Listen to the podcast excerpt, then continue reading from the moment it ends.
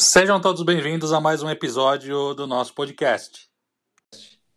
E hoje é um dia mais que especial, com um convidado ilustre que desenvolve um trabalho exclusivo, mantendo a tradição da salumeria italiana no Brasil.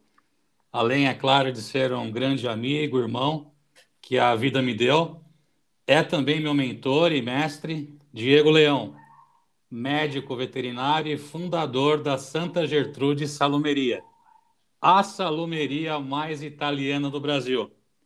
É, eu quero aproveitar esse início para dizer que nós tivemos muitas perguntas dessa vez lá no Instagram.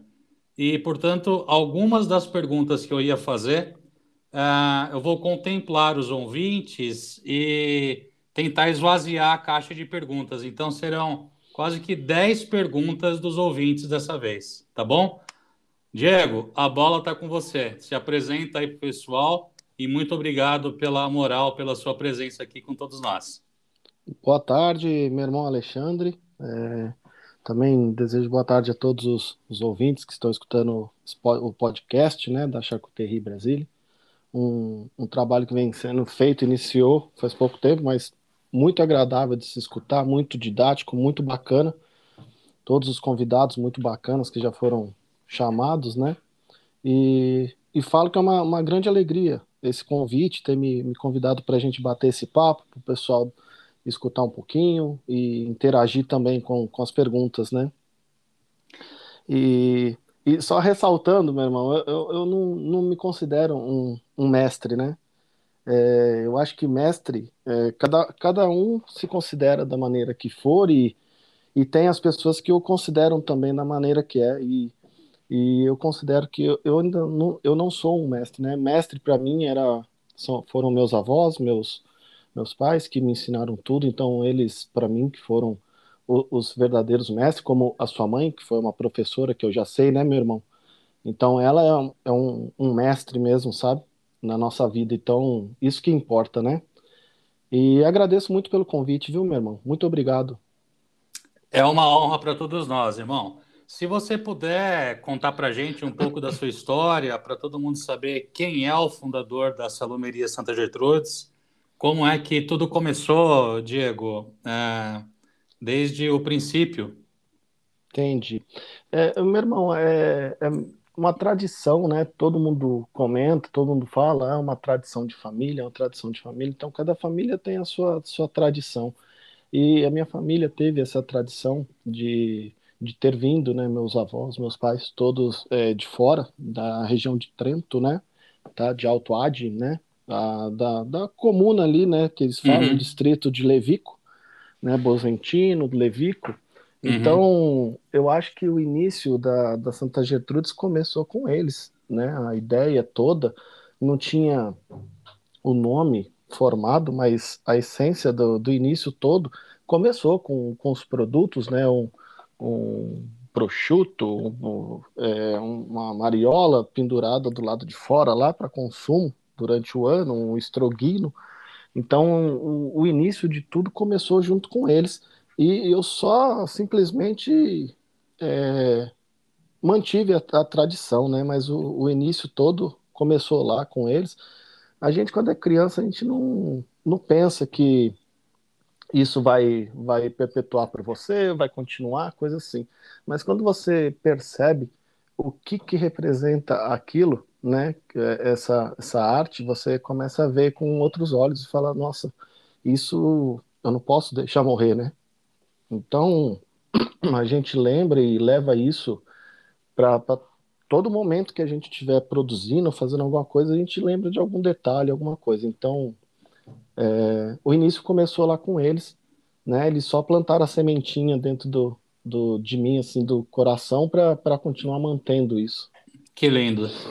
Então, de lá para cá, você edificou e transformou em um negócio. É, como foi o, a, o momento em que virou a chave? Porque antes de você ter a salumeria, você já trabalhava como médico veterinário, tinha alguma outra ocupação.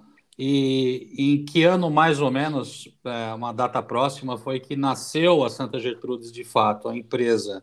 Sim, é, meu irmão, a gente, é, quando eu estava mais novo, eu sempre ajudei, né? Minha família é, sempre foi de uma região aqui no, no Espírito Santo, que é uma região de colônia italiana, e a gente sempre teve o, o costume de engordar um, um, suíno, coisa assim, fazer o abate dele, né?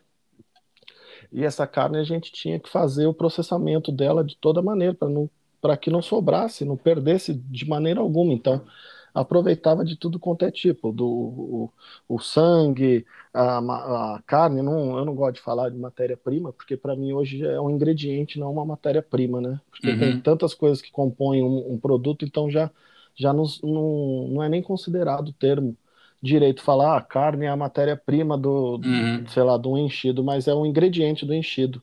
Uhum. Então a gente tinha que fazer essa manipulação, esse processamento para utilizar essa carne que era consumida durante o ano. Só que isso quando a gente é mais novo, né? Então eu ajudava a, a, a abater o porco, a processar tudo e sempre. Só quando a gente é novo, a gente não dá muita importância, a gente só ajuda e está fazendo daquilo uma, uma diversão né? E, uhum. e, e, os, os mais velhos não, eles estão vendo aquela responsabilidade de ter o sustento ali. Então, com o passar do tempo, eu também senti a necessidade, percebi a necessidade de me aprofundar um pouco na parte técnica, apesar de não ter tanta experiência técnica assim, mas eu pretendi, eu, eu busquei fazer o, o curso de veterinária, tá, para eu tentar aprender um pouco mais sobre a parte de criação, parte de abate, parte de, parte de conservação, né, os manuais de boas práticas, buscar uhum. essa, essa, fazer essa cadeia toda, né? Foi quando eu fui para a faculdade, me formei em veterinária, tá? Uhum. E depois da veterinária, antes disso eu já já gostava de mexer com alguma parte de desossa, coisa assim. Depois que eu me formei, eu fui trabalhar em frigorífico, tá? Então já faz mais de 10 anos que eu trabalho Agora não, né? Não estou trabalhando em frigorífico, estou em outro setor agora, mas uhum. já trabalhei em frigorífico mais de 10 anos. Hoje eu ainda, o setor que eu trabalho ainda é envolvido com a parte de, de alimentos, de abate, coisa assim, então. E trabalhei em frigorífico e busquei tentar fazer a cadeia. Trabalhei em frigorífico de suínos, depois de, de aves, também trabalhei em frigorífico de bovinos, que foi o último que eu estava agora. Uhum. E a gente começa quando é mais novo, usando isso como se fosse uma diversão, uma brincadeira. A gente cria uma certa responsabilidade e depois que a gente está no meio tentando manter tudo, a gente também descontrai e fala que realmente é uma, uma não uma brincadeira, mas uma alegria que a gente pode levar com uma, com uma diversão, com, né, com uma leveza, né? Claro, claro. É, então, é, você manteve a tradição da sua família e somando o tempo de frigorífico, o tempo que você estudou para veterinária, é, assim, o tempo de prática você teve então 10 anos trabalhando em frigoríficos e a, a Santa Gertrudes existe há quantos anos? Então, é, é, a Santa Gertrudes, eu acho que eu não, eu não sei te falar ao certo quanto tempo tem. O tempo que eu é, formalizei ela com uma estrutura física, uhum. né, para produção, faz hoje faz quatro anos uma estrutura física, né? Uhum. Mas isso veio porque eu vi a necessidade de ter um produto que eu pudesse garantir uma, uma segurança, né, para fornecer para alguém, para algum amigo, que seja um amigo, irmão, minha mãe, meu pai, é, quem que seja, minha esposa, que está sempre comigo, também comendo as coisas. Então, para eu vi a necessidade de ter essa esse, essa segurança, uma facilidade, um espaço bacana para você trabalhar com, com adequado, né? Que te, dá, te dê um, um, o prazer de trabalhar, não um, um espaço que não te dê uma estrutura para isso. Tá? Então, a Santa Gertrudes, é, eu escuto de muitos e muitos anos, de longas datas, é, vindo da minha avó, ela falando Santa Gertrude, você está até imitando ela aqui, com qualquer coisa que acontecia. Eu, uhum. eu lembro que o que, que ela mais falava Santa Gertrudes é quando alguém chutava alguma coisa, que tem o costume de chutar com o dedinho, sabe, na quina do negócio, ela falava Santa Gertrudes, mas de novo, sabe? Então, daí uhum. isso fica na cabeça, né? Então, eu via que ela era uma pessoa que era muito devota a Santa Gertrudes, e uhum. eu resolvi homenagear ela com, com esse nome. É, uhum. No símbolo até o nosso logo da Santa Gertrudes é a, a casa do vovô. Então, eu tentei homenagear. Então, assim, o início da Santa Gertrudes, o espaço físico faz uns quatro anos, mais ou menos, né? Uhum. É, só que a necessidade de ter isso foi através de ver o meu avô, os meus avós, né? Porque os dois produziam. É, e ver que, que com o passar do tempo, não dava para ficar daquela maneira, porque antigamente pendurava nas varandas, né? Tinha aquela, aquele mourão grande, aquele arrimo de madeira dos telhados, e você via que era cheio de prego aquilo ali, era onde ficava pendurado linguiça, é, lonzino, o que, o que tivesse de carne que, que temperasse, pendurava ali, não tinha uhum. distinção de nada. Então, depois que, que infelizmente eu perdi meu, meus avós, eu fiquei pensando na necessidade de fazer um, um, um local apropriado para a produção, né? Uhum. E, e, esse local ia me trazer uma condição de manter essa produção do jeito que eles faziam, porque eu consigo fazer em casa, eu consigo produzir igual qualquer um colega que que está aí querendo começar a fazer a, a salumeria. Uhum. Eu falo, não, você pode fazer em qualquer lugar que você quiser, qualquer lugar. Salumeria tem tanta coisa, mas tanta coisa, que você busca o que dá certo naquele ambiente que você tem, né? Uhum. Eu já produzi peça minha aqui que eu cheguei a deixar pendurado na porta do banheiro aqui, sabe? Então, uhum. você, onde você quiser. É, porta do banheiro, que eu quis dizer, mod falar, mas é, coloca, você consegue ter ambientes que você consiga produzir. Então, eu, eu vi a necessidade de ter um lugar para eu tentar produzir, né? Não é reproduzir, porque não tem como você reproduzir igualzinho o, o avô, o avó, ou uhum. quem estiver escutando a gente, né? O parente ensinou, coisa assim. Não tem como, tá? Uhum. Então eu senti a necessidade de ter um, um espaço físico para eu conseguir produzir um, um alimento com segurança, com qualidade, e que eu pudesse passar isso para os outros. E passando para os outros, antes eu via, né? Meu avô fazia, os vizinhos iam lá, um pegava uma peça e deixavam dois quilos de feijão, outro pegava isso, aquilo, um inhame, né? Só que era, era uma produção restrita, local, né? Uhum. E com o espaço físico você consegue buscar um maior número de pessoas para experimentar e falar, nossa, que produto gostoso. Então você está mantendo o que você aprendeu a, a, com seus avós, com quem quer que seja, e você está continuando isso, mostrando para todo mundo, a, mantendo a tradição que você tem ali. Então você está mostrando dessa maneira, você tendo um espaço físico, uma qualidade adequada para você produzir isso, você consegue manter e, assim, é, não vou falar de dissipar uh, essas suas raízes, né, esse seu uhum. interesse em manter as tradições, mas você consegue demonstrar para muito mais gente do que você fazer particularmente. Que é lógico, quem quer fazer poucas peças para consumo próprio não tem problema nenhum. Mas uhum. eu senti essa necessidade aí depois que, que eu perdi meus avós. Entendo, irmão. É muito importante ressaltar e esclarecer isso para os nossos ouvintes, porque isso mostra, de fato, a essência da tradição da sua família, que pelo que você está falando, soma 70, 80 anos, talvez, ou mais até, sem contar os antepassados, né? Porque, é, assim, normalmente, ah, os players que existem, os cases que existem é, hoje em dia, é o cara que era dentista, advogado, médico, não sei o quê, e daí conheceu, veio a conhecer a salomeria, a charcuterie, e estuda, faz um curso e tal, muda a chave, é bica... É, ele é picado lá pelo bichinho, né? E então ele começa a produzir e vê uma fonte de, de renda, vê um negócio, uma possibilidade e monta um negócio, monta uma empresa. Quer dizer, seu caso é totalmente diferente disso. É de fato manter a tradição familiar que já existia há décadas e décadas e décadas. Então é uma história é muito bonita e é muito importante de ser contada, né, para uhum. todos os ouvintes.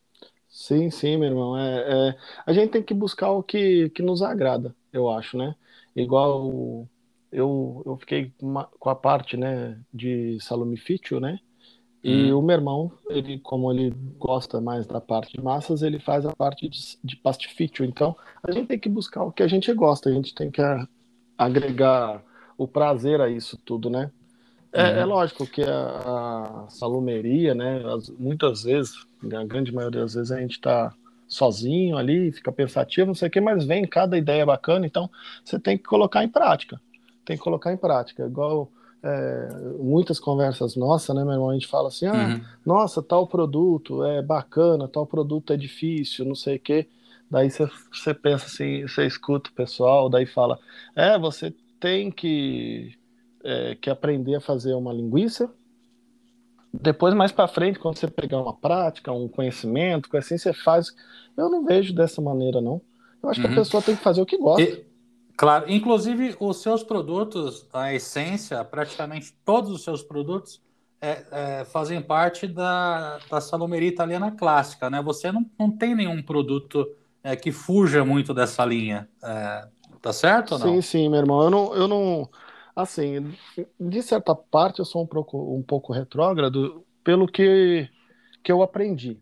Tá? Eu gosto sim de de vez em quando fazer um produto diferente, né? Um cotequino zampone, alguma coisa assim, que eu até já mostrei para você por foto. A gente sempre conversa muito, tem um, nossa, um, um grande carinho pela sua pessoa, você sabe disso.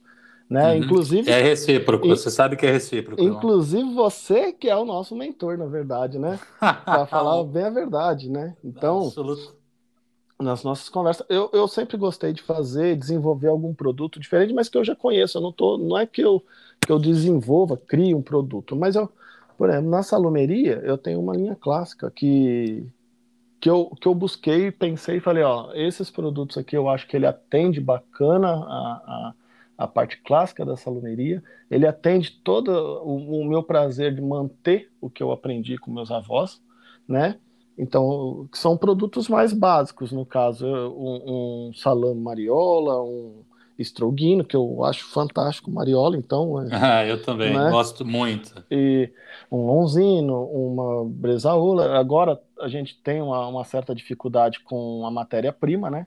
Ainda mais agora, com o preço do arroba, todas essas dificuldades aí, o, o mercado externo, ele consome a maior parte de produtos de qualidade, né? Então, não estou falando que sobra só coisas é, de péssima qualidade para gente, mas com certeza uma grande parte da, dos ingredientes, de produtos cárneos né, que a gente usa na composição vai para o mercado externo.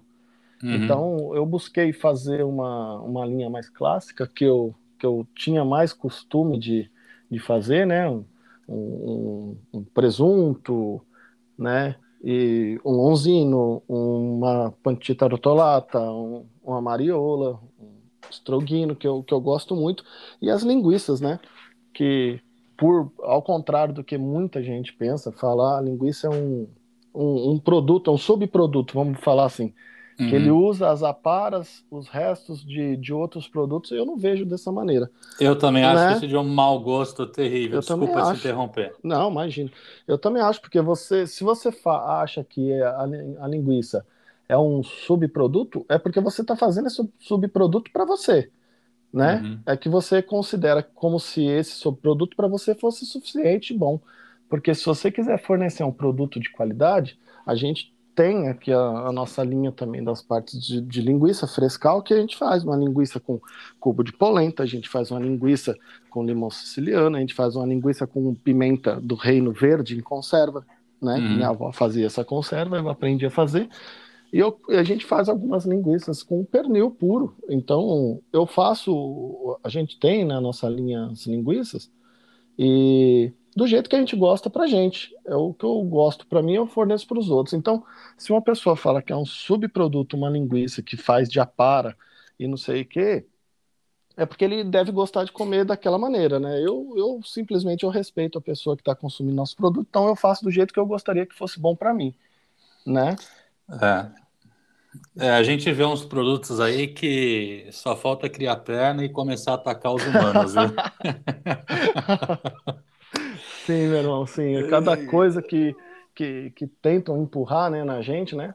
É. Mas é bom, eu falo que é bom ter. Eu, eu, eu sempre converso com, com, os amigos. Inclusive, a gente já teve essa conversa também, meu irmão. Uhum. E eu acho super importante. Eu acho que é muito mais importante a pessoa que faz essas linguiças de apara do que você fazer uma linguiça de qualidade. Sabe por quê?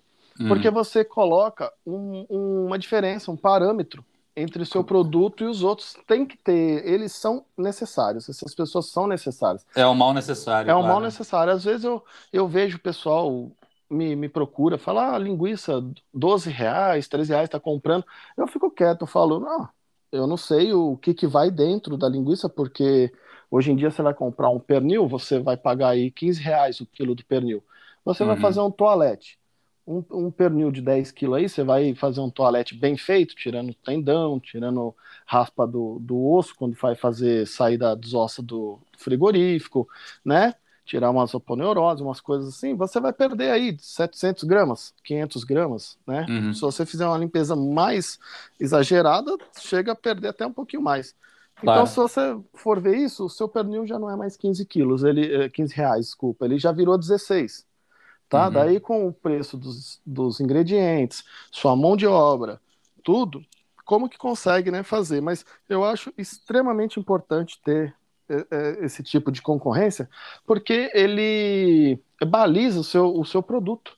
Né? Uhum. Né? Então ele coloca, fala, ó, é um produto de qualidade de, e um produto com menor qualidade. Não vou falar sem qualidade, não. Tá? Então é extremamente importante ter também esse tipo de produto, né? As uhum. linguiças aí de, de 10, 12. E também importante não só para o comércio, né? Para o mercado. Porque claro. isso aí causa uma competição de mercado, isso é bom, não é ruim, não. Uhum, tá? Uhum. Mas é importante também para você experimentar e ver o, como que está seu produto. Uhum. Né? A gente tem que, que, que ter essa, esses parâmetros, né? Igual é, a pessoa vai lá, começa a fazer um, um produto, nossa, que delícia esse produto, eu estou fazendo de maneira artesanal. Pô, show de bola eu acho isso excelente, excelente. Daí fala, ah, mas eu não compro mais produto na, no Zezinho ali do mercado do lado. Você não, vai, você, não, você não vai saber se o seu produto tá bom. Quer dizer, Lógico. você vai saber que ele tá bom, o seu produto, mas tá bom para você e não para os outros. É claro. Né? Então uhum. você tem que saber também, tem que ter esse tipo de produto para você causar uma diferença de mercado. É né, verdade, claro. Com certeza. Por exemplo, a gente quando cria uma referência, eu, por exemplo, quando eu tive o prazer, né, para mim foi uma honra, um, foi um realmente um dia muito especial quando eu pude provar, degustar e harmonizar os produtos que você fabrica aí, né? E eu tenho algumas referências da Itália, França, Espanha, Portugal, né, da Península Ibérica. Uhum. É, e, e, eu te falei, inclusive, no dia, eu falei, ó, é, Diego, eu tive também a, a oportunidade de provar em algumas, de alguns outros produtores e que são produtos bons, obviamente, existe uma demanda para eles, né? Mas os seus produtos, né, se a gente levar, der um pulo, for pisar lá na velha bota e falar, ó, é, prova aqui esse produto, é, te garanto que muitos italianos vão, não vão uhum. saber que não foi feito lá. Realmente é, é, de altíssima qualidade, é outro nível. Agradeço, tá? viu, meu irmão? Tá assim muito acima da curva do que de muitas coisas que eu já vi por aqui. Por isso eu sempre insisto e sempre falo, né? Até é, o pessoal sabe que a gente é amigo, então deve uhum. pensar, ah, lá um querendo é, puxar o saco do outro, mas não é. A maneira com que você trabalha e respeita a, em termos a arte da salumeria italiana, realmente eu desconheço uh, alguma outra pessoa que faça esse trabalho dessa maneira. Tá? Eu fico até emocionado, meu irmão, com essas palavras, porque não é fácil, né? Não é fácil. É, hoje em dia, o, o, artesanal ele virou um sinônimo de, de produtos de qualidade, né? Uhum. Só que a gente tem que manter isso né, o, como sinônimo de produto de qualidade. E não quer dizer que ele é um produto artesanal, que ele não precisa ter as suas documentações, as suas legislações, tudo, né? E eu uhum. fico muito feliz, meu irmão, que, que você teve a oportunidade de experimentar os produtos. É, já fiz diversos convites, eu agora vou fazer um, o convite novamente. Você está convidado a vir aqui ficar um fazer o que quiser, entrar lá na salumeria, pegar a chave e falar, ó, vou usar tudo que tem aqui dentro pode usar. Se você tiver de saco cheio lá dentro, faz igual eu, às vezes quando tá cansado, tá no pernil lá para fazer uma linguiça, não, você viu que vai ter que fazer outra coisa, não deu tempo, corta ele lá. Vou ficar produto. igual, vou ficar igual pinto no lixo. pode ir a hora que quiser. Pode, é bom que vai ter alguém lá para me ajudar e para a gente dar risada e trocar ideia, desenvolver alguns produtos, me ensinar bastante coisa, né? Com certeza que eu vou é, aprender. Agora que acabou a pandemia, a gente daqui para frente é só voltando para trás, né? É só colocar na esteira as coisas que ficou de do rabo para trás aí para começar a colocar em dia, né, irmão? Isso, graças a Deus, né? Essa Os... pandemia tá acabando. Outro dia eu tava vendo uma, umas fotos aqui no celular, daí lembrei do nosso querido amigo, é, que foi uma das primeiras pessoas quando que infelizmente faleceu, uhum. né? E inclusive ainda brinquei com você, falei, ah, ó, quando a gente for lá para Bota, a gente vai visitar a família dele, lembra? Lembro, com, lógico que eu lembro, claro. Então, assim, essa pandemia é, e, e para o pequeno produtor, essa pandemia, ela foi bem complicada, foi é engraçado, porque o pequeno produtor, ele tá no o, o que tem registro, né, e tá comercializando no, no mercado, ele tem uma briga feroz com as grandes é, empresas na parte de comércio, não em parte de qualidade, coisa assim, hum. né, em parte de comercialização, porque pela quantidade de produto, de quantidade de, de produção, a grande empresa ela consegue se favorecer em valores, né? Da, do pequeno produtor, um artesanal que compra aí dois pernil, vai procurar um produto de qualidade, vai pagar lá, sei lá, dizer, um pouco mais caro, lógico, quando você pega esse valor que eu falei de 15 reais, são porcos de granja, porco de uhum. granja, né? Não, não tô me referindo a um porco caipira, um canastra, um moura, ou, ou qualquer outro porco com a qualidade melhor. Mas uhum. com, a, com a pandemia foi engraçado, porque você tinha na gôndola é, do supermercado, é, vamos citar um queijo. Não, pode ser até um. A gente já está tá falando de salame fit, vamos falar de, de produtos. Então. Você via lá um, um salame, né? É, de uma empresa X, é, de nível industrial elevado, maior de produção, e um uhum. salume é, artesanal. Um está custando ali 80, 90 reais e o outro está custando 150. Com a pandemia, o, a pessoa que, que se viu com uma renda diminuída ou saiu do emprego ou tá, não está trabalhando de alguma atividade que é informal, que, que trabalha por dia, ganha por dia, com a tendência ela vai olhar e vai falar assim, ó, eu quero tomar o meu vinho, só que eu não estou uhum. conseguindo comprar esse produto artesanal, mas eu não vou deixar de comprar. Então ele vai comprar um que está mais em conta. Né? Uhum. Então o produtor artesanal nessa pandemia realmente ela deu uma sofrida porque muita muitos os produtos que não, não falo supérfluo, mas que não faziam parte da necessidade, né, deixaram de ser de ser consumidos. E uhum. uma empresa grande, é, a nível que tem tem empresa hoje em dia que você vê aí, tem mais de 50 produtos, né? Essas uhum. empresas grandes que eu falo. Então ela consegue se, se posicionar em cima do, das suas finanças com relação a outros produtos que, que sustentam o que deixou de ser vendido, coisa assim. Então o pequeno produtor, na pandemia, ele sofreu muito com essa, com essa disputa, né? Queijo, uhum. principalmente. Uhum. O, uma indústria grande que faz um, um frescal, você vai comprar um frescal aí, vai estar tá 30 reais o quilo do frescal, que consegue vender o, o, o quilo do frescal por 18 e é uma artesanal que não consegue, porque compra o litro do leite do, X produtor, é uma quantidade menor, né? Daí vai lá, faz o seu, o seu queijo lá, 1 para 10, né? Um litro, um quilo de queijo, 10 litros de leite, daí faz lá o seu queijo. Vai vender por 30 reais o quilo, porque é o que ele consegue. A agricultura familiar, né? Uhum.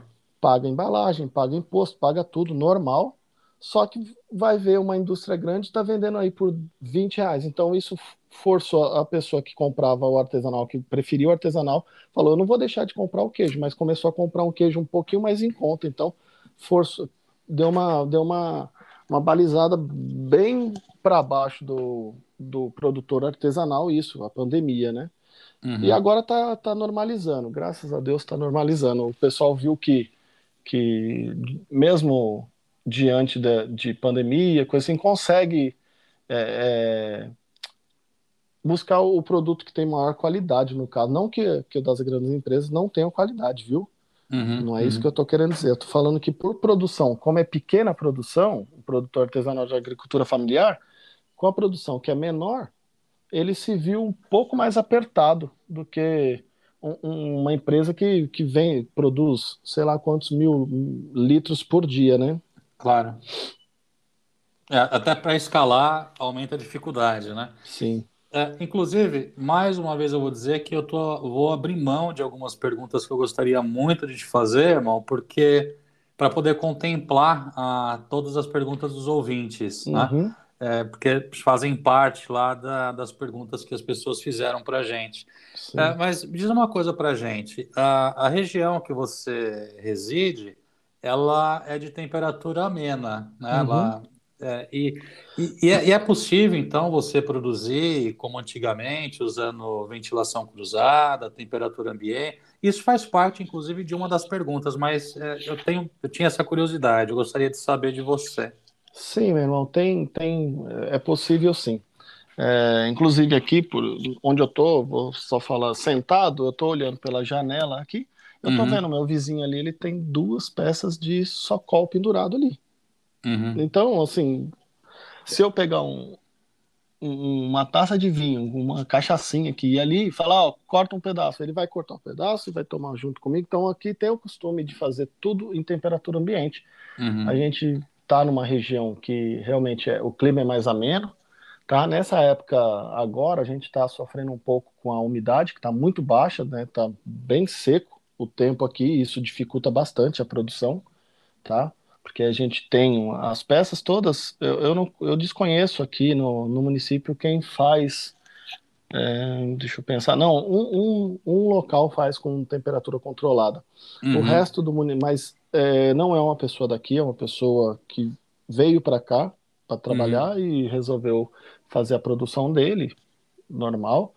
Não é daqui. Então, Aqui eu desconheço quem faz a produção com temperatura controlada. Aqui, uhum. todo mundo, todo mundo mesmo, todas as 25 agroindústrias aqui, não são todas de, de carnes. De carnes a gente tem, eu acho que são 16 ou 14, não me lembro direito agora, uhum. de, de carnes, todas que, que têm produtos de maturação, temperatura controlada é, é só uma, né? O resto é tudo temperatura ambiente. Então, é, são salas que são todas é, de com janela de ventilação cruzada e tela mosquiteira, uhum. né?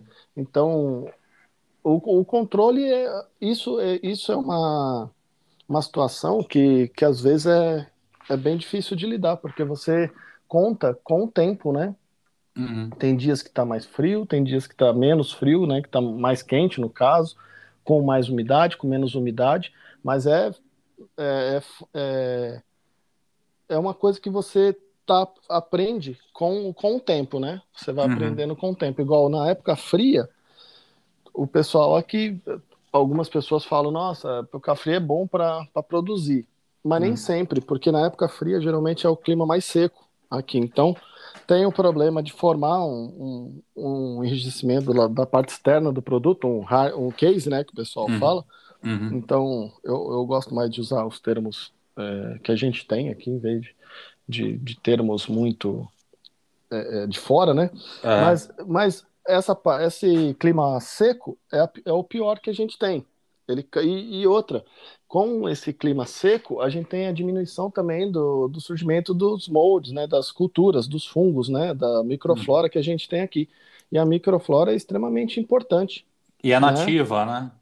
Sim, ela dá, ela tem, tem épocas que você vê uma microflora meio acinzentada, do esverdeado para acinzentado, tem épocas que vem uma, uma mais esbranquiçada, sabe? Uhum. Então tem épocas que vem uma mais pro alaranjado, não alaranjado, um amarelo pálido assim. Esse do amarelo pálido é um exemplo. Ele, ele até dá um sabor na peça, não é um sabor agradável, mas ele dá um sabor de tipo um, para entender melhor, um cogumelo. Parece que você tem no fundo um cogumelo. E a uhum. microflora, nessa época do ano que está mais fria, né, ela diminui. Ela, a multiplicação dela, o surgimento dela, o, o, o que acontece no, dentro da, da câmara uhum. é diminuída. Então, assim, né, na época fria, igual o pessoal fala, ah, na época fria é, produz melhor, não sei. Realmente ele demora mais para maturar o produto, só uhum. que esse problema da umidade é, é, dificulta bastante. E na época muito quente também, porque você tem um aquecimento ali, se você não tiver um controle bacana da sua ventilação, aqui, eu vou falar uma ventilação bacana que tem aqui, depende de onde você estiver, de uhum. 3 a 5 km por hora. Uhum. Tá? Que é, eu sempre tenho um, um, um aparelhinho que dá o, que eu coloquei um aplicativo, na verdade, né? Da Wind uhum. No celular que eu fico vendo qual que é a ventilação, coisa assim. E a uhum. ventilação sempre é cruzada. Eu não conheço, é, tirando essa onda, quem, quem faz Socol ou outros tipos de produto, Lonzino, igual eu faço, Mariola, tudo na ventilação cruzada ao tempo. Tá? Uhum. Então, a umidade ela é importante, ela ajuda muito e a, a microflora quando ela é, é, coloniza ali, ela fica por fora do, do produto, ela é, é, muito importante também, porque ela ajuda nessa troca de umidade, né? ela ajuda na, na, na, na maturação do produto, ela protege contra outros tipos de agentes patogênicos, né? É uhum. lógico que a gente está falando de uma microflora boa. Claro. Daí a gente vê o pessoal às vezes falando, nossa, olha lá, cresceu um, um funguinho lá. Daí grita pra mulher: corre lá na geladeira, pega o vinagre rápido, que senão nós vamos matar nossos filhos. Pega o vinagre. Daí pega, esfrega um litro de vinagre na peça com água. Eu falo: meu Deus do céu, agora que ele acabou com a peça mesmo, ele vai comer um. É como se ele estivesse comendo um, um, um salume. É Uhum. Um chucrute, né? Salume chucrute, conserva, uma conserva fermentada, né? É. Passa um vinagrão é. lá, esfrega e, e pronto, uhum. já está salvo. Só que nem sabe, né? Não fez uma análise para saber se aquele fungo. Justamente o que eu ia falar agora, né? porque não pensem que esses produtos são vendidos e comercializados sem a fiscalização, sem os testes laboratoriais, porque para certificar tem que estar tá bom, seguro para o consumo humano, segurança Sim. alimentar, etc. Então, quer dizer, é, passou por todo esse processo. Né? Uhum. Inclusive, a fiscalização, ela, ela não é uma exigência. Na verdade, no Brasil tem uma mentalidade que eu acho muito, assim, eu acho errada. Falar, ah, a fiscalização só tá aí para punir, ou, ou eu queria fazer o meu artesanal e a fiscalização só me impede de fazer isso a pessoa, por princípio, ela não tem nenhum interesse de fazer as análises laboratoriais. Quando a inspeção pede para fazer as análises laboratoriais, no caso, duas vezes por ano, uhum. às vezes ainda, ainda dá uma ajuda pedindo de um produto. O cara produz cinco, seis produtos, pede de um só. Uhum. Sabe? Onde a legislação às vezes fala que teria que ser feito de produtos, de todos os produtos. Faz de um só, para ver como está a produção. Uhum. A pessoa vai lá e fala assim: nossa, eu estou sendo exigido a fazer essa análise laboratorial, tá aqui no, aqui no nosso estado, tá mais ou menos água e produto, vai dar em torno de mil reais, oitocentos reais, mais ou menos, físico, químico e microbiológico, né? Uhum. Fala, nossa, mas é muito caro, a inspeção está me exigindo. A inspeção não deveria nem exigir isso, não deveria nem pedir isso, deveria partir da pessoa, falar, ó, oh, eu vou fazer uma análise para eu saber como está meu produto. Claro. Eu quero saber o que, que eu estou passando para as pessoas, né? Uhum. Eu quero, eu, o interesse é meu e as pessoas invertem isso, coloca como se a fiscalização fosse o, o grande vilão, né? A pessoa hum. quer produzir, quer comercializar, mas não quer se adequar, né? Todo é. aqui até os pequenos produtores, tem gente que produz 10 peças de queijo frescal e uhum. construiu uma agroindústria pequenininha. É funcional. Barreira sanitária, área de produção, se quiser ter uma maturação, tem, e uma expedição. Uhum. Coisa mais simples, mantém as planilhas, as planilhas também. O, o, a inspeção tem que exigir que a pessoa mantenha a planilha. Só que aquilo é uma planilha que só vai ajudar o produtor, porque ele vai saber o lote que foi vendido para tal lugar, ele vai saber se ele higienizou com o manual de boas práticas, os POPs, né, que a gente, as planilhas operacionais. Então é de extrema importância. A pessoa quer, não é só porque a gente, a gente produz um produto artesanal que a gente não pode ter um controle. O, o, o artesanal, meu irmão, no meu uhum. ponto de vista, é a essência da sua produção, não o, se você tem uma, um controle, uma inspeção, uma, né, o que seja, mas é a essência do que você está fazendo ali, sabe? Uhum. Eu, eu, por exemplo, o Salame Mariola, eu não tenho fornecedor de, de fundo suíno. Eu já revirei o Brasil inteiro, não acho revendedor de fundo suíno em lugar nenhum. Então eu tive que partir para buscar conhecimento o que, que meus avós faziam. Então, uhum. quando eles abatiam um porco, eles faziam um processo de limpeza desse fundo suíno. Eles uhum. usavam sal, eles usavam diversos produtos ali para limpar esse fundo suíno. Então, a mariola que eu faço aqui, eu uso fundo suíno. E o fundo uhum. suíno, eu só consigo porque eu tenho um contato no frigorífico que tem a inspeção oficial que me fornece o fundo suíno. Então, você imagina, se eu não tenho uma inspeção para liberar um frigorífico, eu vou saber que tipo de fundo que eu estou recebendo também. Daí eu falo, ah, meu produto é artesanal. Tá, é artesanal do jeito que você está fazendo aqui, mas você tem é, condição de saber como é que está a carne que você está recebendo, independente uhum. se você faz um teste de pH ou não, né? Você não sabe, às vezes a carne vem com PSE ou, ou DFD, que são problemas de abate, daí você tem um, uma, um ingrediente de péssima qualidade, vai fazer um produto, às vezes é, não sabe qual que é a, a, rotina, quem nunca visitou um frigorífico não sabe o que, que acontece lá dentro, você não sabe se, se a carne sua não, não teve algum tipo de contaminação. Uhum. Então a gente tem que ter bastante cuidado e, e assim, seguir algumas, algumas é, normas, coisas assim, que claro. são, que são para trazer uma segurança para quem está comendo o, o produto, para quem está consumindo, né? Uhum. Esse produto. Então é extremamente importante também.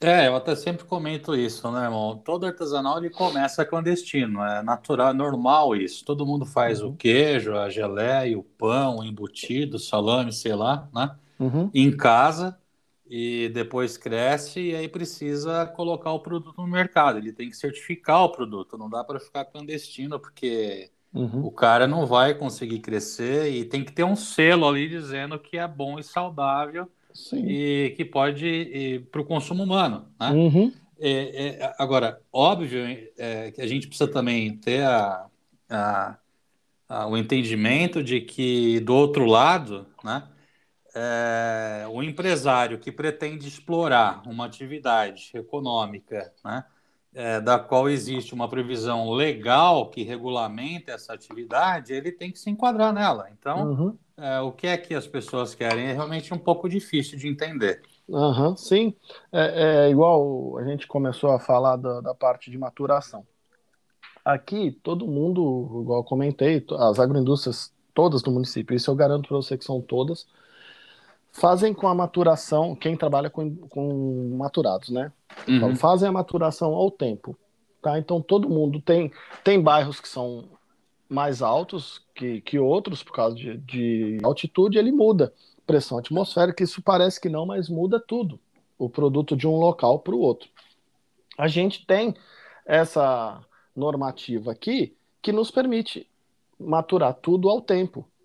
Tá? E, e, Dá certo, dá certo sim, porque é uma região que tem um clima um pouco é, mais ameno, tá? A nossa temperatura média, vamos falar uma temperatura média anual aqui é de 17, uhum. mais ou menos. Eu sei que tem colegas do grupo, do, do Charcuterie Brasile, que também vivem, é, moram, né, residem em locais que tem uma temperatura amena. E uhum. eu brinco com todo mundo, eu falo, ó, você tem uma câmara do tamanho do mundo aí, né? Você tem a maior câmara. Uhum. Então, aqui é, tem famílias aqui que produzem 500 quilos de socal por semana. Nossa, o que significa que se um, um, visitante, um casal for visitar aí tua região e for comprar um socol, um longino, um prosciutto, o que quer que seja, vai estar comendo um produto certificado com selo, mas que foi maturado em temperatura ambiente. Sim, sim. É, é, 100% aqui é, é temperatura ambiente. É, uhum. o único local, né, não é 100%, né? O único local que eu comentei, que é um que tem uma câmara de maturação, mas uhum. é, ele está mais afastado do município, o comércio dele é, é, focado em outra região.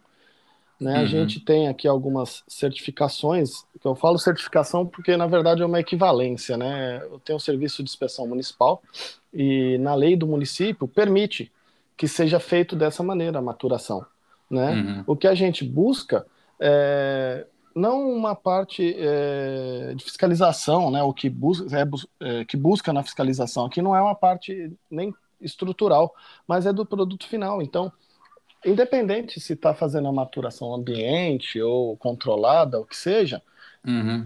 a análise laboratorial é de extrema importância. De extrema claro. importância. E isso tem que vir do, da pessoa querer saber. Então, independente da gente ter uma maturação ambiente, igual comentei, o uhum. produto final é que vai falar se ele está adequado ou não para ser comercializado.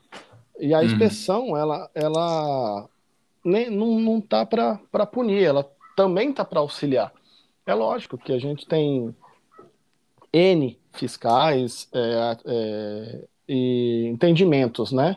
Uhum. Agora, é muito fácil colocar a culpa de toda a burocratização, toda a lei, né? Ah, a lei veio lá de ah, 1283 de 1950.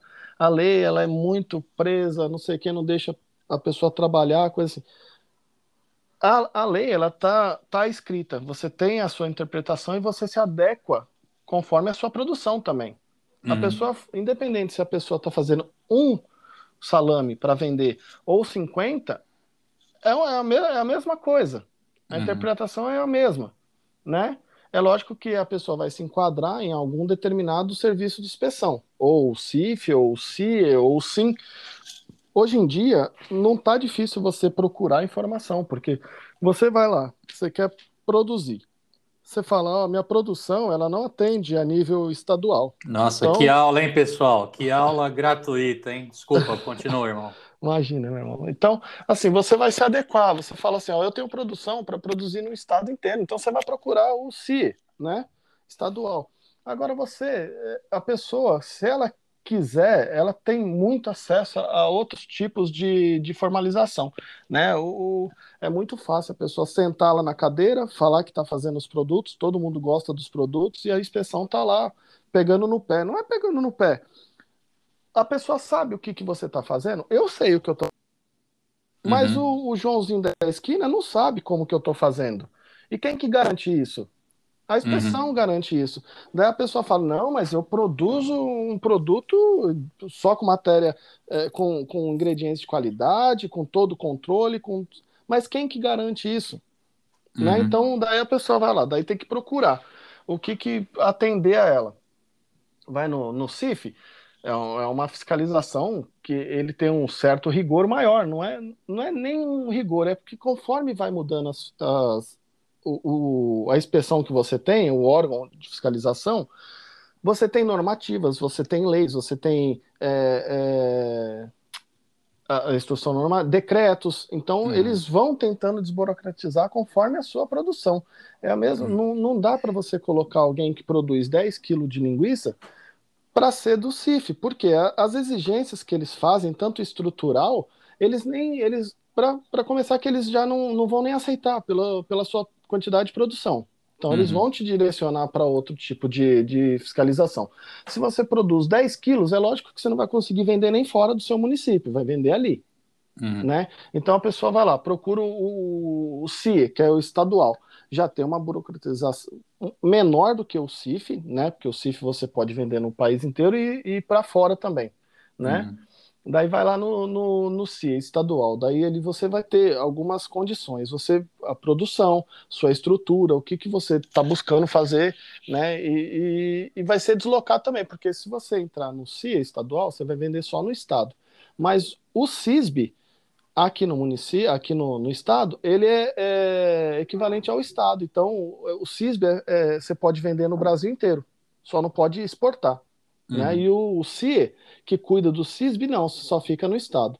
Só que tem umas, umas normativas, algumas alguns, umas inspeções, né? Eu falo. Eu não falo nem normativas, inspeções, eu, eu falei até errado o termo.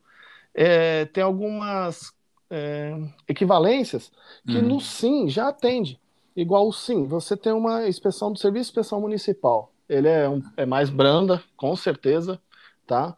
Só que ela busca a qualidade do produto também, né? Uhum. Porque é muito fácil o pessoal falar assim, ah, meu produto, voltando no assunto de novo, é de qualidade, né? Uhum. Quanta gente que eu já que, que na muitos anos atrás na roça que não faleceram aí de cisticercose e a pessoa nunca ficou sabendo claro. nem no hospital nem é. nada então é, é, a pessoa está vendendo um produto de extrema qualidade mas pode ter acontecido alguma falha de produção uhum. ou algum ingrediente não veio bacana a pessoa vai passar mal lá mas não associa que é o que é o salame que é não sei o que né só uhum. fala que o produto dele é de qualidade, mas a, gente é. também tem problemas em produção. É, e precisa ver se é de qualidade para quem, né? Qual é a referência que essa pessoa tem, né? Se já criou uma identidade produtiva. Então, se... é isso aí, meu irmão. É o que eu, desculpa te interromper, mas é o que eu falei. Uhum. O produto é bom para quem? Para ele. Mas quem que garante? Quem que certifica? Uhum. Né? Então, por isso que é importante a inspeção, os testes laboratoriais, conhecer o que está de, de agente ali de cultura no, no, seu produto é de extrema importância e você ter ciência do que você está fazendo. Se, o, se aquele detergente, se aquele é, é, produto para fazer limpeza da bancada, ele atende a, ao a limpeza realmente do que você está manipulando. Então, assim, tem uma série de, de coisas. E o sim, ele, ele acolhe uma quantidade muito grande de estabelecimentos e se a pessoa tiver interesse, em vez de ficar sentado, coisa assim, vai lá, dá uma procurada no SIM, fala assim, ó, aqui é o departamento do SIM, eu queria saber, ou na internet mesmo, fala, entra na lei do SIM lá, de cada município, todo município tem a sua lei e seu hum. decreto, né, da inspeção obrigatória. Vai lá, dá uma lida. Vê lá, ó, o SIM daqui exige que minha, minha estrutura seja assim, assim, assado. Eles pedem tal análise, tal análise, é disso, disso, quanto você fica sabendo de tudo, tá tudo escrito na lei. Não pode ser exigido mais, mais do que está escrito na lei, não pode. Tem que ser exigido o que está na lei ali. Né? Então, aqui no município, não só, aqui no estado, na verdade, não só aqui no estado do Espírito Santo, Mato Grosso, Goiás tem também, é, o Paraná, tem o SUSAF, né? Uhum, que é uma uhum. certificação do estado que dá equivalência para o município. Então, o município que inspeciona a agroindústria, ela que registra, ela que autoriza os produtos e em vez da pessoa ela se torna ficar no sim, ela tem o um registro no sim, porque ela tem que ter um registro no órgão oficial, só que uma certificação do SUSAF. Então uhum. ele pode vender no estado todinho, com uma inspeção municipal. Uhum. Né? Então isso abriu por as portas para pequenos produtores que estão registrados no SIM que não tem condição de estar, de estar registrado no CIE, não por causa de condição de qualidade, não, mas por causa de quantidade de produção. Uhum. Só que, que, poder vender no município vizinho. Então, eu tenho o SUSAF. Agora, quando não tem uma, um órgão, um, uma secretaria instalada no município, porque existe muito isso, daí já é a mesma coisa do SUSAF, você tem o CIAP, tá? que daí já é inspecionado pelo Estado, mas com outra legislação. Ela não é a mesma legislação, né? não é a mesma lei, o decreto, que é do, do estadual. Ele usa uma lei para pequenas agroindústrias familiares. Uhum. Ela é inspecionada pelo Estado, mas somente porque não tem uma fiscalização já implantada no município. Né? E te permite vender no estado todinho que, que reside, só que com uma, um departamento, é um departamento separado, né? como uhum. se fosse uma GEAP né? aqui que cuida só de agroindústrias eh, familiares. Tá. Então, é, é, importante sim ter esse controle. A, aqui a gente tem bastante mentalidade disso, as agroindústrias fazem as análises, tudo certinho, até porque a gente faz toda a maturação ao, ao tempo, né? Com as uhum. janelas teladas. É, é, muito interessante, é bem bacana. Você sente o, o perfume dentro da sala, assim, extremamente diferente e delicioso. Eu adoro, né? Uhum. Vou lá, eu fico, também. Fico namorando as peças lá e eu, e eu sou uma pessoa que eu tenho bastante paciência, que eu tenho peça lá que tem três anos pendurada lá e eu tô com preguiça de cortar ela. Sei lá, uhum. não sei se é o é. que, que é, preguiça mesmo, mas assim, como a gente tem uma pouquinho maturação... tempo, pouquinho tempo de gancho, né? Ah, tá lá. Tá. O dia que, que eu abri uma, uma garrafa de cachaça ali enterrada no quintal ali, eu busco lá um pedaço, né? É, é, porque eu faço para o meu consumo também, né? Claro. O que, que adianta eu fazer para comércio e não poder aproveitar disso, né? É, lógico. Então, lógico. como a gente tem essa maturação ao, ao tempo, que eu É. acho extremamente é, é, gostosa de se fazer, de trabalhar, é você tem os desafios, isso é legal, porque tem dia que está mais quente, você vê ali, você vê onde está batendo o vento aqui, daí você constrói a sua estrutura conforme o sol, onde desce, né, onde nasce, nascer do sol, pôr do sol, eu acho bem bacana. E é possível sim fazer a, a maturação ao tempo, com Uhum. ventilação controlada. Aqui é uma região que tem uma umidade boa, agora a gente está passando por uma umidade baixa, mas e, e a temperatura boa. Então é tela, É. telinha, Agora, isso, isso também é, é permissivo, é possível, dada a qualidade da, da matéria-prima que vocês têm aí, né? Das matrizes proteicas, né? Sim, sim, meu irmão. É, é- é, como eu tinha comentado até, a- a- não adianta nada você falar que você quer fazer um produto de qualidade e não ter um- os ingredientes de qualidade, né? Uhum. Você pegar um porco que foi abatido, um suíno que foi abatido é, é, sem, sem o, o devido abate correto, né? De Uhum. bem-estar animal, coisa assim, daí você vai ter os problemas de PSE, o DFD que eu te falei, né? Que é o DFD, você deixa a carne mais escura, com a textura mais firme, assim, um aspecto mais seco, né? Uhum. A, a concentração de glicogênio da, do músculo ela é mais baixa, então ela fica mais firme e seca, né? Uhum. o, do produto final. E o, PSE, né, que é o que o pessoal fala, né, que é o pálido, macio e exudativo, né, que daí já é o excesso de glicogênio. Isso tudo Uhum. é conforme o abate. O abate altera essa, essa matéria, né? Então Uhum. daí fica com esse aspecto mole, né? Daí a decomposição do glicogênio muscular, né, pós-morte, eleva a concentração de ácido lático e causa essa redução de pH. Daí fica desse jeito. É, é- você não vai ter um produto final bom. Você não Uhum. tem uma matéria, um, um ingrediente bom, como que vai ter um produto final bom, né? Não tem jeito. Né? E daí vai lá, o, o produto já está com, Uhum. essa, dificu- com, essa, com esse problema, perde a quantidade de água, não, não é a água que está no músculo ali, né? Uhum. E vai lá, daí coloca no, no temperatura ambiente ou, ou controlada, que, que seja, daí forma aquela, aquela capa do lado de fora, aquela, aquela o case, né? A, né? a capa, Uhum. o case, né? E daí o cara joga lá no, no vácuo, vai melhorar tudo, Uhum. pronto. Espera lá três meses no vácuo que vai ficar lindo. Vai ficar uma maravilha. vai tirar do É. vácuo, vai estar cru do mesmo jeito dentro e Diego, fora. Fala uma coisa pra gente. Aí, o, o Socol é um produto quase que turístico até, né? Porque recebeu o selo lá de, da, de identificação geográfica, etc e tal. Aham. Então, quem vai visitar aí dificilmente passa sem provar, sem comer o tal de Socol, né? Agora, você não produz ele na salumeria, né? Então, meu irmão, eu não, eu não produzo. Na verdade, é, o que que acontece? O, o Socol, né, é, na época dos, dos imigrantes, né, eu falo imigrante até do, do meus, da minha família, dos meus avós, né, pessoal que veio de várias regiões da, da Itália, né, 1892, mais ou menos, né, Uhum. até a década de 1940, que teve a coli- é, colonização aqui da, da região, né. Uhum. Então ele- eles vieram de lá com, com esse produto que era o ossocolo, né? Que é osso e colo, osso do pescoço, né? Uhum. Desculpa, músculo do pescoço, né? A carne do pescoço, que nada mais é do que a sobrepaleta, que é a copa, né? Copa colo, copa, né? Uhum. Que é, que é esse, essa carne.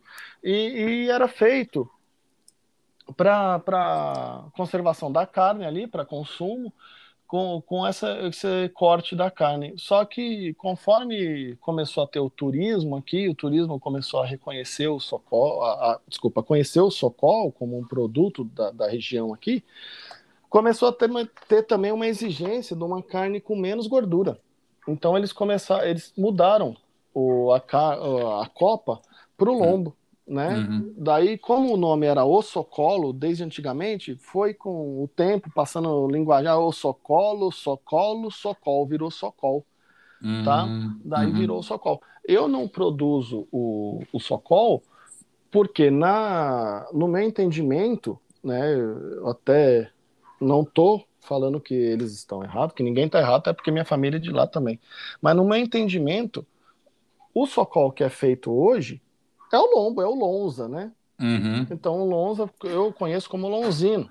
Sim. Né? Mesma coisa eu pegar uma, Lonzeto, uma né? é, eu pego uma garrafa de lonzeto, lonzino, Uhum. lonza. O, o- se eu pegar uma garrafa de vinho na Itália e trazer para o Brasil e falar que não é uma garrafa de vinho, que aquilo chama, sei lá, né? Claro. Então eu vou estar forçando mudar o nome, né? Daí foi criada uma identificação para esse produto, para o Socol, Uhum. em cima da região também, né? E em 2014 ou 18, não lembro, foi quando o NPI li- é, conseguiu, a gente conseguiu, eu fiz, fiz parte para ajudar também, Uhum. porque independente de qualquer coisa, a gente, todos nós somos amigos aqui também, Uhum. e, e o bacana é que você vai na casa de um, vai na casa de outro, ó, leva um, um socol, ó, Uhum. leva não sei o que, aqui fica dando, né? A gente que é morador, vai dar um produto, dá um não sei o que, eu vou ali na. Igual hoje tem Bosch, hein? Ó, são Poxa vida. 4 e 2 da tarde. Já abriu ali a Bosch. Hoje o, o trem fica doido ali, o bicho pega. Hoje tem uns caras que é profissional, rapaz. Daí, quando eles me vêem chegando, eles falam assim: "Ah, lá vem o, Hum, o destruidor. Porque eu, eu vejo que eu vou perder dois, três pontos na bocha, prefiro perder um. Daí eu dou uma sapecada que as bolas quase Uhum. estouram, né? Daí eles ficam loucos comigo, os italianos antigos, velhinhos, né? É. Aí me manda sair da, do campo. Mas é, você vai ali, vai ter um monte de gente tirando socol do bolso, tirando linguiça seca do bolso e põe, vai cortando ali em cima. Então, é, Uhum. é, acontece isso aí do, da- de confraternizar. E o, É. so- o socol, ele, quando ele começou a ser feito aqui, eram pelos imigrantes só para consumo, só que teve essa tendência de, de mercado É. e mudou para o lombo, tá? Quando foi em 2014, do- 18, não me lembro direito agora também. Teve o NPI que liberou a identificação geográfica do Socol, tá? Então ele foi reconhecido como um produto característico de venda nova do imigrante, Socol.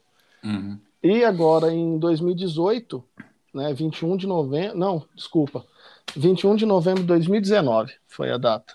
É, a gente conseguiu o selo arte para o Socol.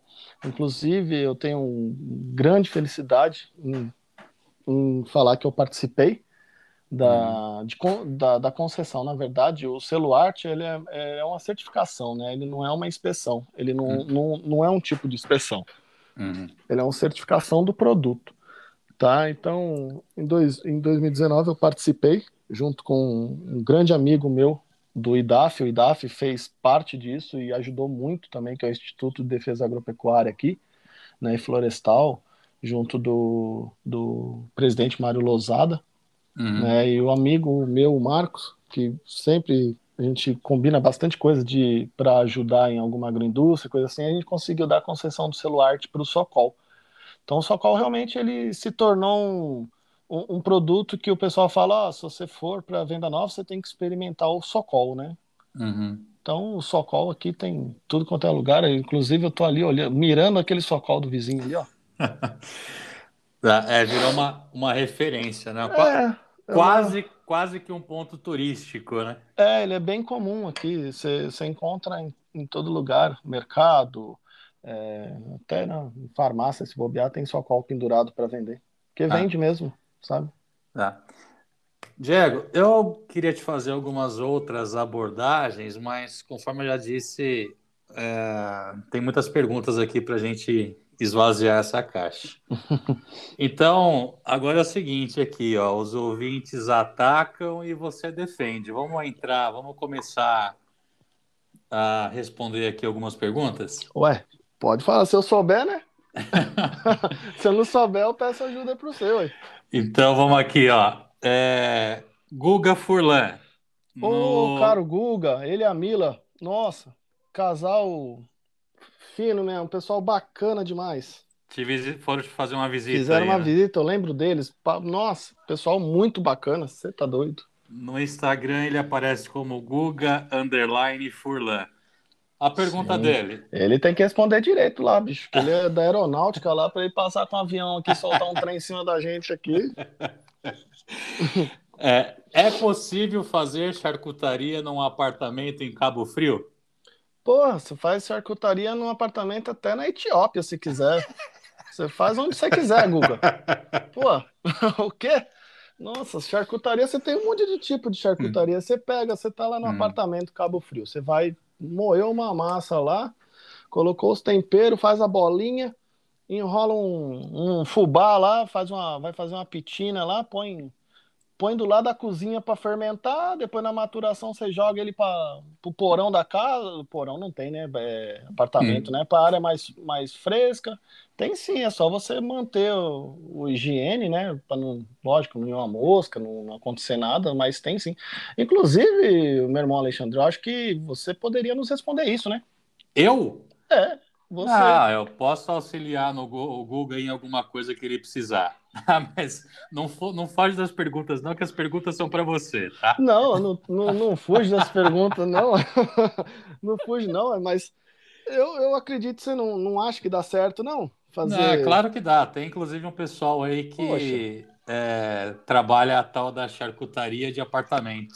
Aí, que bacana. E, é. e assim, você pode fazer. É, é, ele não, não comentou, né? Mas é. assim, eu estou entendendo como achar, fazer um produto ao tempo, né? Porque você tem também. Eu não, eu não sei mexer, juro para você. Uhum. É, não sei como funciona. Eu acho que eu vi uma vez só na minha vida aquelas adeguinhas de vinho. Né? Uhum. Só quando vai na casa de amigo rico aqui que você vê, mas fora isso, daí tem a deguinha lá de vinho que, que eu sempre vejo você comentar que dá muito certo, né? Uhum, então, uhum. eu acho que dá certo sim, Guga. Pode fazer aí, ver um. É lógico que um, um produto que vai ser viável para onde você vai estar tá fazendo, ver a época do ano que vai estar tá melhor para você conseguir controlar aquilo por causa de umidade. Eu acho importante demais a umidade, viu? Uhum. Acho importantíssimo, independente do. Lógico que você vai fazer um produto num lugar que está 27, 28 graus, é complicado. Mas eu, eu acredito que eu, ali na região que ele está falando é um clima mais ameno, né? Então, eu acho que é, né? Eu não conheço direito para lá, mas eu, eu, acredito que Cabo Frio ali, eu não sei, meu irmão, é, é mais quente para lá ou é mais, mais eu, fresco? Eu também não sei, mas depois o Google procura a gente é, e a gente bate esse papo com ele. Mas dá para fazer sim, charcutaria. Tá. E não é só, só maturado, né? Charcutaria tem linguiça, você pode fazer. Tem uhum. outras coisas também. Tá. Né? Pode mandar bronca. Então tá aí, Guga. É perfeitamente possível tu fazer aí a charcutaria no seu apartamento. Agora... É, e se precisar de algum auxílio aí, mentoria, Alexandre, meu irmão Alexandre, nas mentorias aí. tá certo. Vamos aqui para a segunda pergunta. Acho que é, é, inclusive, acho que é noiva ou esposa dele, a Mariana Botelho, tá certo? Acho que é a Mila, não é? A Mila? É, mas o nome dela, se eu não me engano, é Mariana Botelho. Ah, é? É.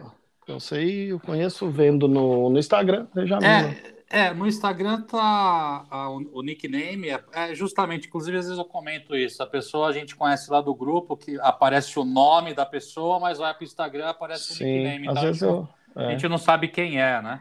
É, às é. vezes eu vejo ela postando uns, uns pães lá tal. É, mas o, o, o, nickname dela aparece como Mila B, é isso mesmo. É. M-I-L-A-B. Sim.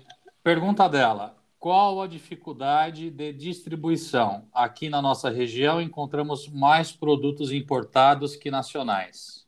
Então, é, a dificuldade, Mila, né, todo mundo que está escutando, uhum. é conforme sua produção. Porque se a pessoa tem uma produção pequena, igual eu comentei, o cara vai fazer lá 10 quilos de linguiça, ele não consegue mandar para outro estado. Até porque a fiscalização que ele está inserido é municipal. Né? Então é, não é permitido você atravessar, é, a gente fala fronteira entre estados, né?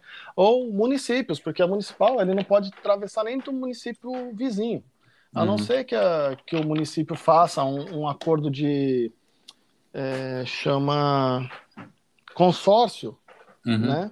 Daí junta três, quatro municípios naquele, naquele, naquela região ali e consegue atravessar entre um município e outro, mas naquela região só mas não é tão, tão simples quando a gente fala nesse sentido, porque às vezes você tem uma, uma não tem uma fiscalização naquele município, daí como que você vai ter quem fiscalize naquele local que você fez a, essa, esse convênio, né, entre outros municípios. Então, é, não é todo lugar que consegue fazer esse, esse, esse documento para intermunicipais assim.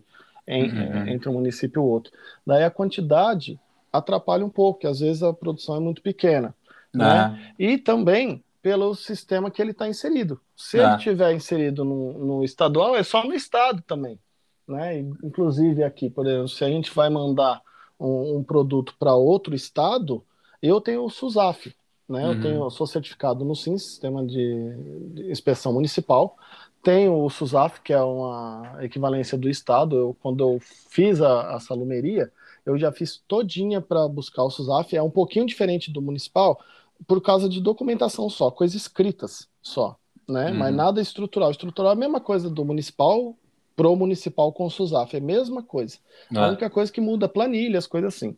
É. E em relação a ter produtos de fora, é porque esses produtos têm um registro que permite a Anvisa liberar o comércio aqui no Brasil, né? Então, uhum. alguns produtos de denominação de origem protegida, né? É, é, eles têm geralmente essa, essa liberação da, da parte europeia e consegue ser comercializado no Brasil. Tem a, importação, a importadora né, que traz uhum. e a Anvisa libera pelo registro que eles têm. Então, é. você consegue então, ver aí. Então, de alguns produtores aí de venda nova do imigrante, pode ser que ela consiga comer lá em Cabo Frio, mas de outros não por conta da legislação, né? Consegue, consegue sim, meu irmão. É, aqui em Venda Nova você consegue, você tem quatro agroindústrias que tem o Socol, que uhum. tem o Celuarte, que eu até comentei que eu ajudei a, a, a colocar eles no Celuarte por estar tá trabalhando com essa parte, então consegui. E acredito que agora, até o final do. A gente está em agosto, né? Até o final de agosto, começo de setembro, sai a IN, né? Instrução normativa, porque para a gente conseguir colocar o, o Socol no celular, a gente teve que fazer primeiro o registro dele como produto de identificação geográfica, né? Uhum. O IG. Ele já tinha o IG. A gente teve que fazer um RTQ do, do produto, que é o regulamento técnico, tá? Para identificar como que é a produção, falar tudo. Que fala lá, ah, a carne tem que ser recebida, só um exemplo, né? De um dos, dos itens lá. E tem que ser, a, até o final da salga, tem que estar tá abaixo de 10 graus então, tem várias coisas que caracterizam o SOCOL, é o regulamento técnico, né? Uhum. E depois a gente teve que fazer a IN. E como ia ter a Rural Tour aqui, é, foi uma, uma questão de do governador né, falar, ó, vocês vão fazer essa, essa IN, a RTQ, nessa, em uma semana vai publicar no Diário Oficial, porque eu vou estar entregando nessa feira. Então foi uma loucura, bicho. Foi uma correria, conseguimos fazer com, né? Só que agora, no final do, desse mês para o próximo, vai sair a instrução normativa do, do celular tá. para geral. Então, assim, é, a gente vai aumentar sim o número de, de produtos de, com celular. Inclusive, é, logo, logo você pode também aí conseguir, ainda não não tenho como falar nada, vai ficar em uhum. segredo aí também. Mas logo, logo a Santa Gertrudes também pode estar tá chegando aí, tá? Então, olha aí, olha aí. Tem umas visitinhas aqui, foram uhum. muito boas e. Né, então, vamos lá, bola ah. para frente aí, mas é por causa disso mesmo. Tá certo, então vamos lá. Uh, Vi, Vivi, Vieira Odonto. Ah, Vivi Vieira Odonto. Uhum. Gostaria de saber o porquê do nome Santa Gertrudes e se vende produtos para São Paulo. Acho que já foi respondido, já foi contemplada essa pergunta, né? É, agora, agora eu não consigo comércio fora do estado, né? Só no estado. Se Deus quiser, vai. Se a Santa Gertrudes lá em cima ajudar também, vai. Logo, logo. Vamos ver aí. Vamos uhum. esperar as cenas dos próximos capítulos, né? É. Mas a Santa Gertrudes é por causa de ouvir minha, minha querida vó, e de tanto escutar, né?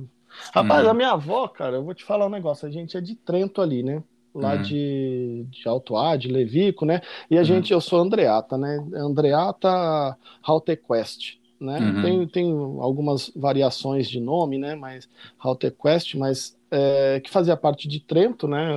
O austro-húngaro ali, em Trento, que é a uhum. região italiana.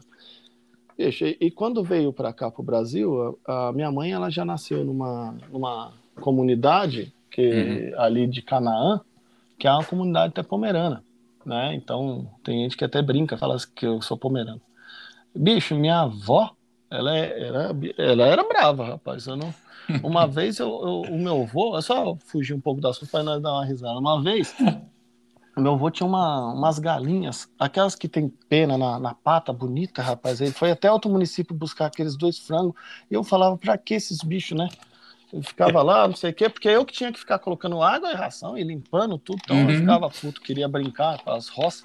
Daí, um dia, mas foi sem maldade, eu peguei um borrifador de água e borrifei nas galinhas, achando que, que, que era por calor, elas com o bico aberto, né? Calor, não sei o quê, só que eu não sabia que aquilo era veneno para matar pulgão. Meu avô era agrônomo, né? Rapaz, eu, eu, eu matei as galinhas sem querer. Quando eu cheguei, saí pra rua, porque eu borrifei achando que eu tinha molhado elas e saí pra, pra roça para brincar com meu irmão, com meus primos tal. Quando eu voltei, minha avó tava me esperando e, e eu descobri que era aquilo porque o, o meu avô só dava risada, ele protegia, né?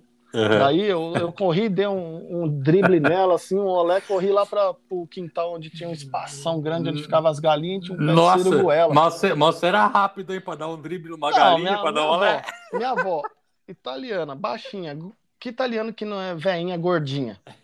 Rapaz, é gordinha, não, não conseguia correr muito, daí eu corri. E subi, tinha um pé de siriguela lá, e o pé de siriguela, ele é meio macio, né? Uhum. Rapaz, ai, fiquei rindo lá em cima, né? Agora você não me pega, não, que ela derrubou o pé para me pegar, cara. Nossa a senhora. A bicha era, era brava, cara. Tomou uma coça. Era pé novo também, né? Conseguiu uhum. derrubar fácil, ela era mais nova também. O quê? Nossa, mano. Pelo amor de Deus. Eu nem lembro o que, que eu tava respondendo. Ah, mas não, por causa da Santa já... Gertrudes, né? Uhum. Era a minha avó, foi uma homenagem para minha avó, então eu acho que toda vez que eu escuto o nome eu lembro dela. E é muito bom isso. Muito legal. Diego, agora vamos aqui para o senhor Jean Fuchs. Opa! Esse, essa figurinha já, oh. é, já é conhecida, se tornou inclusive o meu professor de assuntos aleatórios da charcuterie. Ah, o filho do Raposão lá, né? É, ele tá me dando umas aulas, inclusive, aqui de, de algumas outras coisas que eu prefiro não, não comentar aqui. Oh. E ele vem aqui. É. Ele tá podendo ver. falar lá? Então. Tá, tá podendo falar. Achei que ele tava. Ele tá, ele tá em liberdade provisória então, ainda. Então, eu achei que ele ainda. Eu achei que já tava sem comunicação. Ó, oh, oh, Jean. Diego, o, o Jean tá perguntando aqui, ó. Como vender charcutaria em micro escala sem ir preso? Ué, sem ir preso? É. Porra, vende para um ambulante na rua sem nota, sem nada, cara. Daí ele, ninguém vai saber de onde veio. Não põe endereço no rótulo e já era. É. Né? Então... Só assim, porque. Não, agora a gente tá brincando, viu, Jean? Mas é só para dar uma descontraída. Hum. Mas não tem, cara. A gente tem as leis para serem seguidas. As leis nem sempre são para ser para punir as pessoas né? É igual a gente conversou no começo aqui, a, a, as leis estão ali, aí, porque se não tiver uma lei também, às vezes você faz um produto de qualidade, às vezes não, faz um produto de qualidade, só que muitos não fazem. Uhum. Então não tem como falar assim, a gente vai seguir, vai deixar essa pessoa sem, sem cumprir com a, com a inspeção, com a, com a lei que a gente tem que seguir, e o outro não vai, né? E o outro vai seguir, quer dizer, então, não tem como exigir para uns e não exigir para outros. Tá? Hum. A, a, inspeção ela não, não tá aí. Eu não sei como que é a inspeção, infelizmente, lá no, no município dele, né? É, inclusive, a gente já teve umas conversas disso até, né, Alexandre? Você estava até uhum. junto. Eu não sei como que é a inspeção lá no município dele, né? Mas por exemplo, a gente pega uma pessoa que faz uma, uma produção pô, bacana pra caramba, tá ali, todo mundo gosta tal, da, da região ali e tudo. Vê se algum faz uma análise laboratorial. Uhum. É, então, bem complicado. Exigido, se não for exigido, né? Então, igual eu falei, não era uma, uma coisa para ser exigida, a pessoa devia querer fazer. Não estou uhum. falando que ele não faz, mas assim, igual tem eu, tem você, tem outra pessoa, tem o Jean, tem todo mundo que quando começou a fazer, uhum. né, que não tinha uma fiscalização, você acha que importava com a, de pagar mil reais, estava preocupado em pagar mil reais para análise laboratorial? É verdade. Bom, não, eu, Eu faço duas vezes por ano, você sabe, mas é um critério meu, pessoal, para os meus testes, para os meus estudos, que não tem nada a ver com o pessoal que faz aí, os entusiastas que fazem artesanalmente só para consumo. É outra história. Sim, sim, eu acho importantíssimo, porque é, você vai eu, pegar o... ali. Uhum. Só, só, um, só um, um espacinho para dizer o seguinte: sim. é que eu falei que o Jean é figurinha conhecida, mas uhum. para dizer mais uma vez, né? que o Jean é um amigo da gente, parceiro, Sim, e que inclusive ele é padrinho aqui do podcast, porque ele é que colocou, bateu na mesa para isso sair, para esse projeto acontecer, porque sim, sim. ele que idealizou isso. Show de bola. Isso. Uhum. Tá certo, e a ideia dele é bacana, pô. É, é assim, você tá é, levando informação para todo mundo, né? É bacana isso aí. Uhum. Né? E, infelizmente, é, tem coisas que acontecem que a gente não, não gostaria que acontecesse, né? Então, claro, claro. assim, se, se você tá vou responder direto, assim, não, não, não vou responder direto, não quero responder diretamente para não achar que eu tô direcionando a, a resposta somente para o Jean, mas que cabe Sim. a ele e a mais pessoas também, né? Mas, por uhum. exemplo, se você está fazendo o que, que é considera como microprodução, né? Microprodução para mim, eu nem, não sei nem o que é microprodução, é uma produção para mim, né? É uma produção grande, é um, igual o cara faz lá, uma empresa faz 10 mil salames lá na semana, em, empresa grande. Uma microprodução, para mim, eu, eu, considero como uma pequena produção. Né? Uhum. Então você vai ter o seu valor agregado na, na sua produção. Você tem que agregar o valor que você acha que, que vale o, seu produto.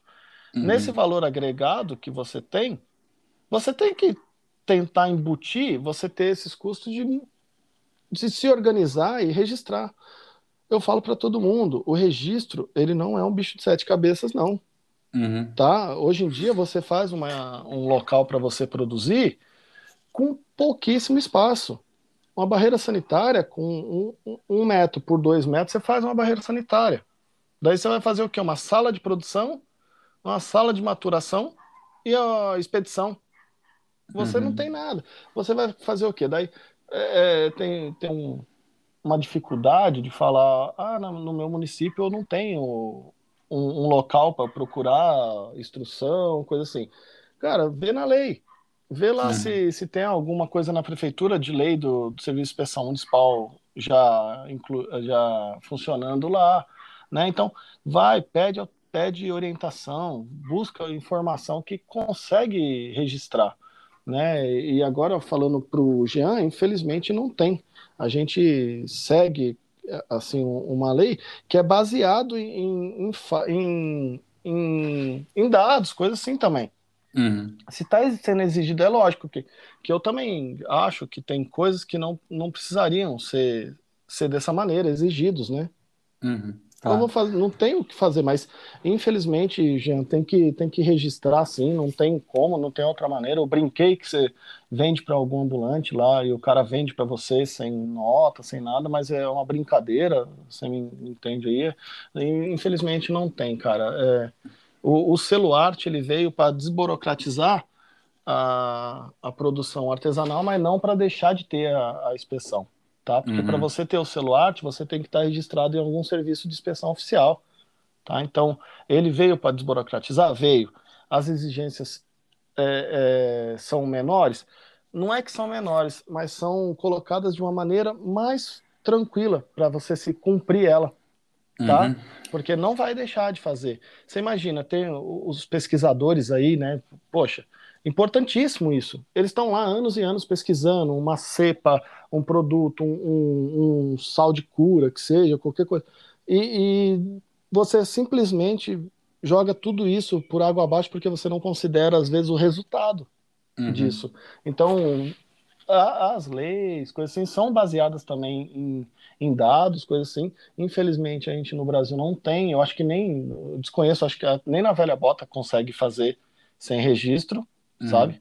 Né? Então, é, infelizmente, já não tem jeito mesmo, cara. Tem que e, se, se adequar, procurar qual que é o, o melhor serviço para você aí, o melhor sua produção. E tenho certeza, cara, que se você fizer o seu local lá para trabalhar, cara, vai ser muito bom porque você vai ter um espaço, você vai falar, nossa, que facilidade eu tenho aqui para trabalhar, tem espaço, a torneira, a pia, foi tudo construído do jeito que eu quis para poder me, me ajudar no meu trabalho. Então, é, eu acredito que a produção que, que você tem aí, você vai conseguir agregar valor ao seu produto e vai conseguir faz, é, manter isso aí e, e pôr para frente esse projeto de, de regularizar, tá? Uhum. Porque o seu produto, é, como de muitos amigos aí, ele, não, ele tem um valor agregado, uhum. né? Pelo produto que é feito, pela história que ele, que ele tem.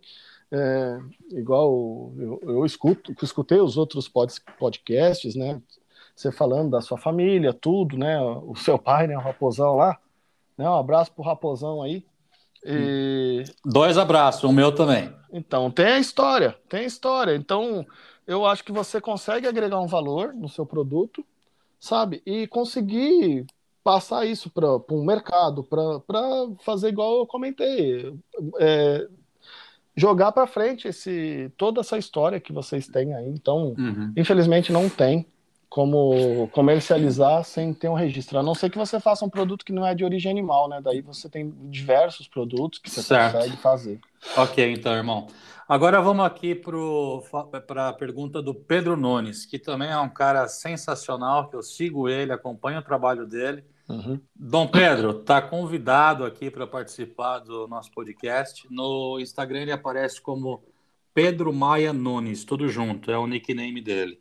Uhum. Uh, ele diz assim: como produtor, qual o maior desafio? Controle de estoque, perda ou área comercial? Olha, é, é Pedro, né? É, Pedro. Pedro. Ô, ô, Pedro, eu, eu, eu vou falar por mim, né? Eu vou falar por mim. É lógico, se você tiver um, um local que você tem uma temperatura controlada, umidade, é, tudo isso, eu acho que o que mais vai te ser complicado vai ser a parte de comercialização, porque você vai ter que embutir tudo isso, né? A energia, tudo em cima do seu produto. E como a gente trabalha com produto artesanal, vamos dizer assim, a gente hoje não, né, com, com essas normativas do celular, a gente não quase não pode mais falar que é artesanal, porque quando fala que é artesanal, é, você está falando que você já está contemplado com o celular, né? Então, mas a gente fala porque na essência ele é artesanal, né? Eu acho que é a parte de comercialização, porque você vai ter que embutir todos esses valores em cima do produto e como a gente trabalha com a parte de artesanal, ele tem um valor agregado maior. Então eu acho que a parte de comércio vai ser mais complicado nessa quem tem essa esse controle, tudo bacana aí, né? Aqui na nossa região, eu acredito que a parte mais complicada é a parte de, de você perder algumas peças, porque a gente luta com a, com a parte de tempo, né? Então tem uhum. dias que esquentam muito, tem dias. E às vezes uma, uma alteração, o Alexandre sabe muito bem, e é o fera aí no, nessas partes de temperatura. Que, que é isso? Né? É, dois, três graus já fazem a diferença num produto. Eu sei o que você me ensina, irmão. Ah, é nada. E, e, e, esses dois, três graus fazem a diferença, né, Alexandre? Você, você uhum. pega aí um, você vai fazer um salame, você colocou num lugar que, que tem dois, três graus de diferença, três dias você faz a fermentação. Só que ao mesmo tempo que você faz a parte boa, você também tem a parte ruim, né? Que essas alterações de temperatura, de umidade, você, você, você tem um tempo muito seco. Então, aqui na região, eu acho que a maior dificuldade mesmo é com, com os produtos, né? Perder produto, coisa assim. Né? A uhum. parte de, de comércio, eu não, não acho tão difícil, porque hoje em dia o, o artesanal ele está sendo visto como um produto de qualidade, né? uhum. né? Então ele está sendo sendo taxado como produto de qualidade, que eu acredito que seja, né? Uhum. É lógico, tem pessoal que faz assim de uma maneira é, errada, de qualquer maneira, que ele pode falar que ele é artesanal também uhum. né? É, não tá é, certo. Não é igual os que a gente faz, mas eu acho que aqui na região o, o que é mais complicado mesmo é a parte de, do produto mesmo, de perder produto, porque a gente depende da temperatura ambiente. Uhum. Aqui. Tá, agora o Daniel Oliveira, na, no Instagram ele aparece como 7030, tudo junto, como se uhum. fala, como se escreve, 7030. O Daniel também é nosso amigo, nosso parceiro, está tá sempre apoiando aí o, o, o, site, né? E uhum. é, só que a pergunta dele, é, é, ele colocou da seguinte forma: aproveitando o tema que foi discutido com o Fux, fale um pouco sobre o selo arte, por favor. É, você já passou um pouco por isso, então se você puder, em umas duas, três frases aí, só dar um, uhum. uma introdução. É, é, então, é, é, Daniel, né? É, Daniel. Daniel, o selo arte, ele foi um, uma lei, né, que... Desculpa, ele, inclusive ele é aí do Espírito Santo, tá? Aham, uhum. sim, sim, eu, eu, já conversei com ele, eu lembro. Uhum. E foi uma lei que foi assinada, né, a Lei 13.680 de 2018, e que ela foi feita pelo deputado federal Evair de Mello. O Evair de Mello, ele é daqui, é vizinho meu aqui, né? Vizinho, mas que eu falo vizinho mesmo, de olhar que dá para ver a casa dele, ele é, é daqui do município. Tá? Então, é, ele é uma lei que você tenta desburocratizar, um, uma lei de, do ano 50 lá, que é muito agarrada né, em, em solicitações, em, em, como que eu posso dizer, em trâmites para você conseguir liberar, né, para isso mesmo, para produtos que são feitos de maneira é, artesanal, cultural, né, que tem um mínimo de, de, de mecanização, é, a maior parte tem que ser de parte manual mesmo, o mínimo de quantidade de produtos químicos, no caso conservantes, coisa assim, quantidade mínima, uhum. proibido de uso de cosméticos alimentares, tá? Para caracterizar como artesanal de agricultura familiar. Isso para viabilizar o comércio é, é, do território nacional desses produtos, tá? Uhum. Porque como a quantidade é muito pequena, o SIM e o SUSAF atende isso. Então, buscando esse comércio ir para outros estados, coisas assim, foi feito pelo Evair essa, essa lei do selo, esse, lei que foi escrita, né? Mas ela uhum. é uma certificação, no caso do produto, para o selo arte. Tá certo.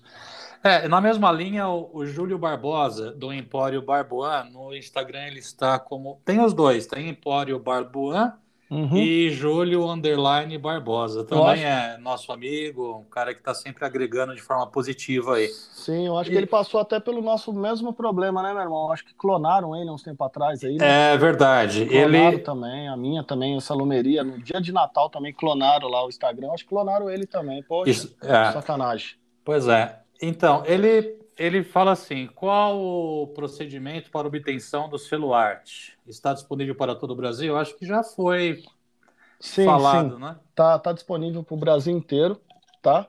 Tá disponível em São Paulo hoje em dia. A gente tem, acho que 166 produtos já registrados com selo arte, né? São Paulo, São, não lembro se é Goiás, Mato Grosso, é o que tem a maioria dos produtos registrados no arte, tá? Então o que acontece para você conseguir o celular? Você tem que buscar primeiro se regularizar. Não adianta, você não consegue o celular sem você estar tá regularizado no sistema de inspeção é, oficial, tá? Uhum. Daí você busca o, o primeiro registro para depois você conseguir solicitar o celular. E o celular ele tá assim, ele é a nível federal, tá? E, e, o que acontece é que, às vezes, quando você for registrar algum produto, eles podem é, fazer eles fa vão fazer a análise do seu produto, né? Eles vão falar, ó, a gente tem que analisar se ele tem, é, se ele é artesanal, cultural ou, ou que, que, são os três itens que eles começam a falando, né? Que é artesanal, cultural ou quando é da ou tradicional que é da família, que vem de anos, né? Se uhum. você se enquadrar, ou às vezes ele não tem nenhum desses é, é, quesitos, mas ele tem inovação, né? Um produto inovador, você, porque como que você consegue às vezes começar uma produção hoje, uma pessoa que está querendo começar com a salumeria, desenvolver um produto super bacana, vai pedir um artesanal, os cara fala tem tradição?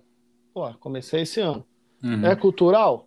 Não, não tem nada não, na cidade que é cultural, que fale né, um produto que é cultural do local. Né? Uhum. Artesanal, de maneira manual, sim, mas ele tem a inovação. Então, assim, ele abre um pouco essa oportunidade. É, né? Eu acho que eu acho que tomando como exemplo o próprio Socol, que recebeu, foi receptivo a receber o celular por razões óbvias. Né? Sim, sim. Então, eu acho que isso está bem, tá bem claro, né? Sim, Julião, sim. um abraço, Julião.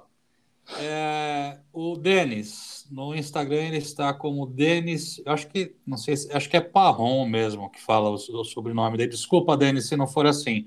Uhum. Denis Parron, tudo junto com dois R's, ou N no final. Uhum. É, inclusive, ele teve com a gente, conversou com a gente lá atrás sobre algumas questões, algumas coisas, e eu tenho acompanhado ele também, vem fazendo alguns produtos com bastante critério, pelo menos.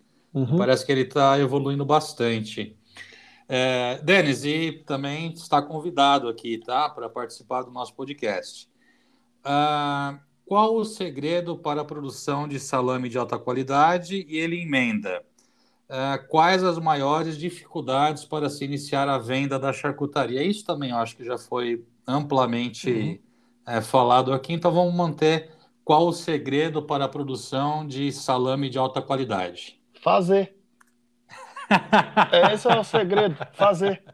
Fazer. Errar, acertar, errar, acertar. Teste e erro, teste e é, erro. Esse negócio de, ah, começa pela, pela, por um produto mais fácil, depois você vai fazer um salame. Eu não acho, não. Acho que a pessoa tem que começar pelo que ela quer fazer. Vai lá no salame. Ah, errou, acertou, errou, acertou. A melhor é. resposta até agora, viu? É, fazer, tem que fazer. O pessoal fica com medo, com vergonha. Eu, se eu abrir meu celular aqui, uhum. eu tenho milhares de fotos de produto que estragou, que não deu certo.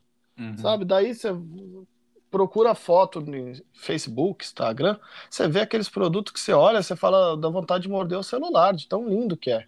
Né? É, Parece verdade. uma pintura.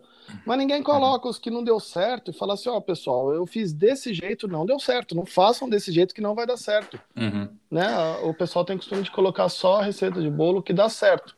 Então, é. meu amigo, faz, faz o salame, não, não, não se preocupa com isso aí que é, que é complicado. Faz o salame, bicho, vai ficar bom, com certeza.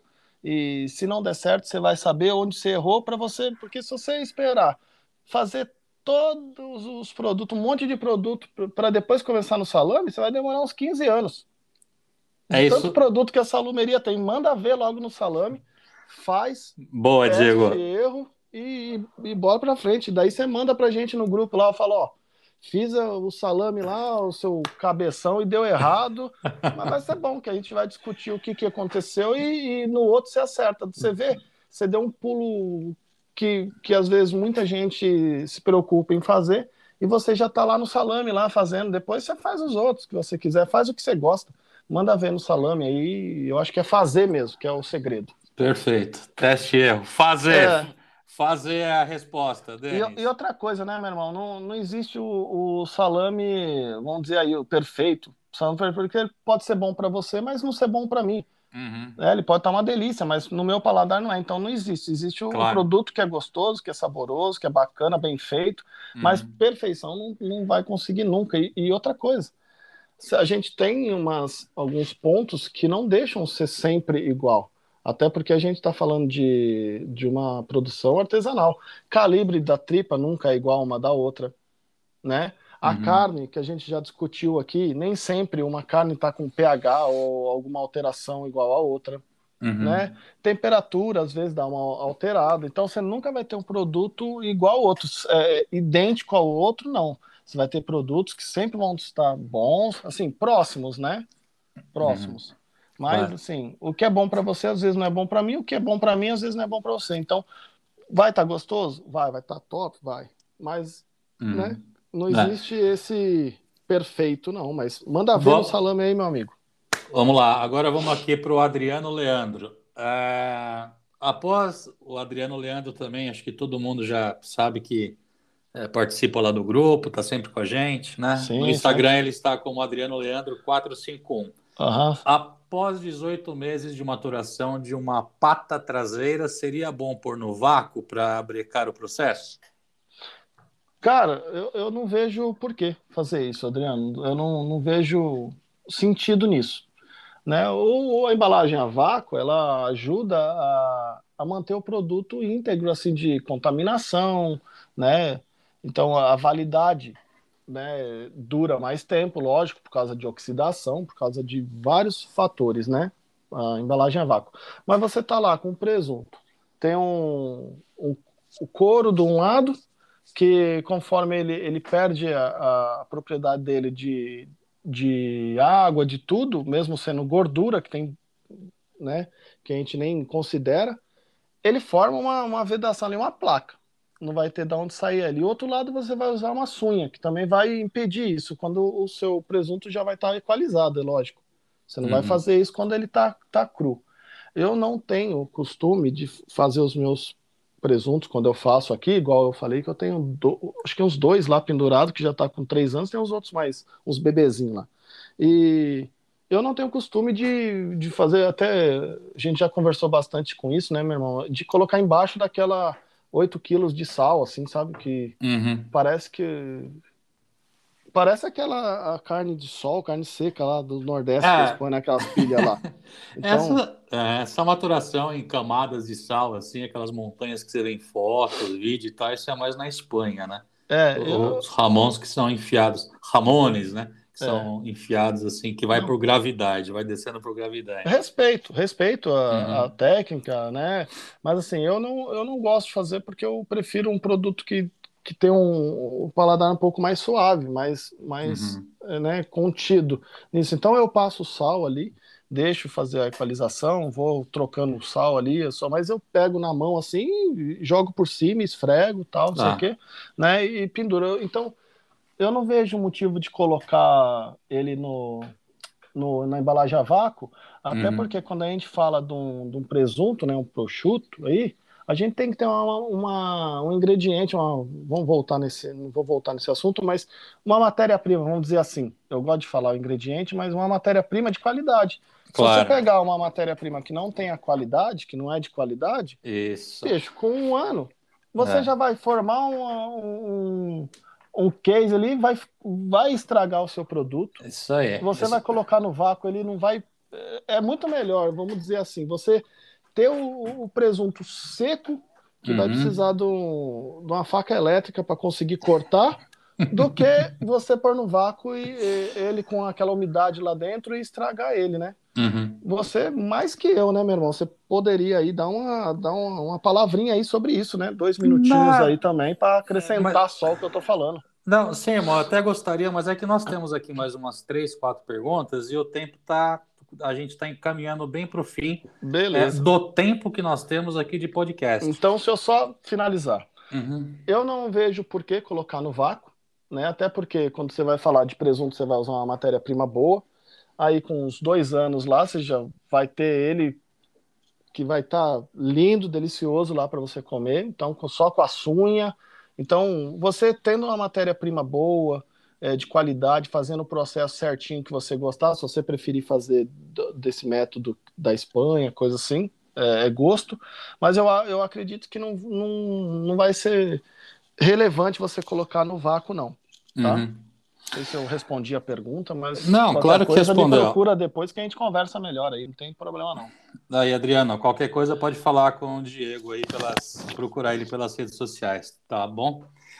É, vamos aqui então agora para o Fernando, o Fernando Oliveira. Aí... Opa, camarada aí, ó, Fernando aí. Ó. é, o Fernando Oliveira, ele tá lá no Instagram como do Oliveira Embutidos Artesanais. Isso aí, o homem dos defumados, cara, manda muito bem, né? É isso aí. Então, ele, ele, a, o que ele pergunta aqui, nós praticamente falamos o podcast inteiro, mas eu vou fazer a pergunta para. Porque ele teve ó, o capricho de enviar, né? Uh, primeiro, quero. Inclusive, ele foi lá na caixa de pergunta, ele viu que tinha limite de caracteres, ele falou: Poxa, eu posso mandar aqui inbox que eu gostaria de falar um pouco a mais. Eu falei: Pode. Então, primeiro, quero parabenizar o grande amigo Diego pelo excelente trabalho na Salomeria, uma das grandes referências nacionais, e como todos vocês sabem, uh, ele faz uso da maturação uh, usando a ventilação cruzada. Poderia falar sobre o tipo de clima que propicia essa técnica? Esse tipo de maturação é melhor para o sabor, uma vez que nela ocorre a incidência da flora nativa? Nós já falamos sobre isso, mas se você quiser dar uma. É, agradecer primeiro as palavras do Fernando, né? Pô, é, agradeço essa consideração aí. O conhecimento que eu tenho é o pouco conhecimento que meu avô foi passado por mim, meus avós, né? Na verdade, meus pais também. É, sempre tentei me aplicar na parte de, de desossa, coisa assim que eu gosto muito. Então, é, o conhecimento que eu tenho não é tão, tão grande igual do, do nosso amigo, irmão aí, Alexandre, né? Mas agradeço ah. as palavras e, e, o Fernando também é uma, uma referência veio, aí na parte de defumação. Você e... veio aqui para ser entrevistado, não para fazer comédia, viu? Mas o Fernando é um parceiro aí, cara, participa do grupo, sempre apresentando os produtos, então também eu acho que tem uma, tem uma referência aí também, tá? Uhum. E o Fernando, eu já falei uma, umas vezes para você, viu, meu irmão? Eu vou falar de novo, não me entenda mal, não, mas você mora num clima aí top para fazer, cara. Você mora num clima aí também, que você já conversou comigo, que é, tem uma temperatura bem amena e umidade boa. Então, eu, eu acho que tem que começar a fazer aí para você ver a diferença. É, eu acho que tem uma diferença muito grande. Tá? Já, já falei para ele também, falta para ele um pouco de vergonha na cara. É isso aí, Fernando. Botar Mete bronca aí, cara. Mãos na massa aí, Fernando. Bola para frente. É isso aí, tira o, o, o, os negócios que tem num quarto aí, tela ele aí, mete bronca aí para ver, ver a ventilação, como que é, e vai dar certo, porque o clima seu é muito bom também, que a gente já é. conversou, então o gosto muda sim. Até tá? porque até porque talento o cara tem, viu? Ele andou bastante. É, ele o rapazinho consegue tirar leite de pedra se, se bobear, viu? Bastante, bem aplicado, sempre sabe é, é da parte de conhecimento dele, é bem aplicado mesmo. É isso aí. Vamos então aqui agora para Juliana. Ah, o nickname dela é Juliana MTG. É, na verdade, ela está passando aqui só para parabenizar o Insta, o podcast, dizendo que adora, valeu. E Juliana, a gente também curte bastante a tua vibe e a gente também te segue. Você é uma pessoa bem querida aí por todos nós, tá? É, o nome dela é Juliana. É uma oriental, irmão, que eu acho que você também acompanha ela. Ah. Tá? Uhum. Eu acho que é, é, é, Juliana, eu acho que ela formou lá na, na faculdade também. Outro dia eu conversei com ela até. Uhum. Formou lá na faculdade também. Tá. Ela é veterinária, não sei? Eu não sei agora de cabeça te falar. Ela, é, se, se eu não me engano, ela é aqui de São Paulo. É, então, eu acho que é assim. Outro dia até ela, ela postou lá alguma coisa, eu escrevi do CA lá, né? É. As festas do CA. Bacana, bacana. Tá. O... Agora vamos aqui para um chefe que é do Rio Grande do Sul. Ele passou uma temporada aqui em São Paulo. Mantenho contato com ele também. Chefe Felipe de Sica. Uhum. É, no Instagram ele aparece como Felipe de Sica, tudo junto. É, são dois Cs. Sim. Felipe de Sica com dois Cs, né? Uhum. É uma pessoa também extraordinária, um profissional reconhecido em muitos lugares. Ah, gostaria de saber se consigo fazer uma linguiça com cabeça de polvo. Opa, ó, olha o cara, mano. Ô, Felipe. Estamos é, subindo o nível aqui. Rapaz, ó. ó. Vou até. Peraí, deixa eu até beber um negócio aqui, ó. No, Sabe aquele copo americano? Hum, é o certo. Stanley, meu Stanley aqui, ó. Esse é o melhor Stanley. Outro dia foi até engraçado. Eu fui na casa de um, de um cunhado aqui, num parente, daí ele tinha arrumado uns copos desse aí. Ele tava fazendo um churrasco lá, daí ele hum. colocou os copos tudo animado assim, hum. não sei o que, encheu assim, falou para mim assim, Diego, eu vou ajeitar esse copo para você também, todo mundo vai tomar com um copo desse aqui, não sei o que, dura oito horas a cerveja gelada.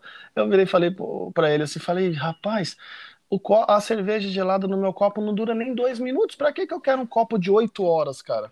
Uhum. Daí ele ficou desanimado. Ah, mas pra você então não serve esse copo, não, hein? eu tô com um Stanleyzinho aqui desse americano. É. de, Felipe, de boteco, do bom. Porra, esse aqui é o bom, é. né? Que você com o tempo vai ficando branco de escovar, né?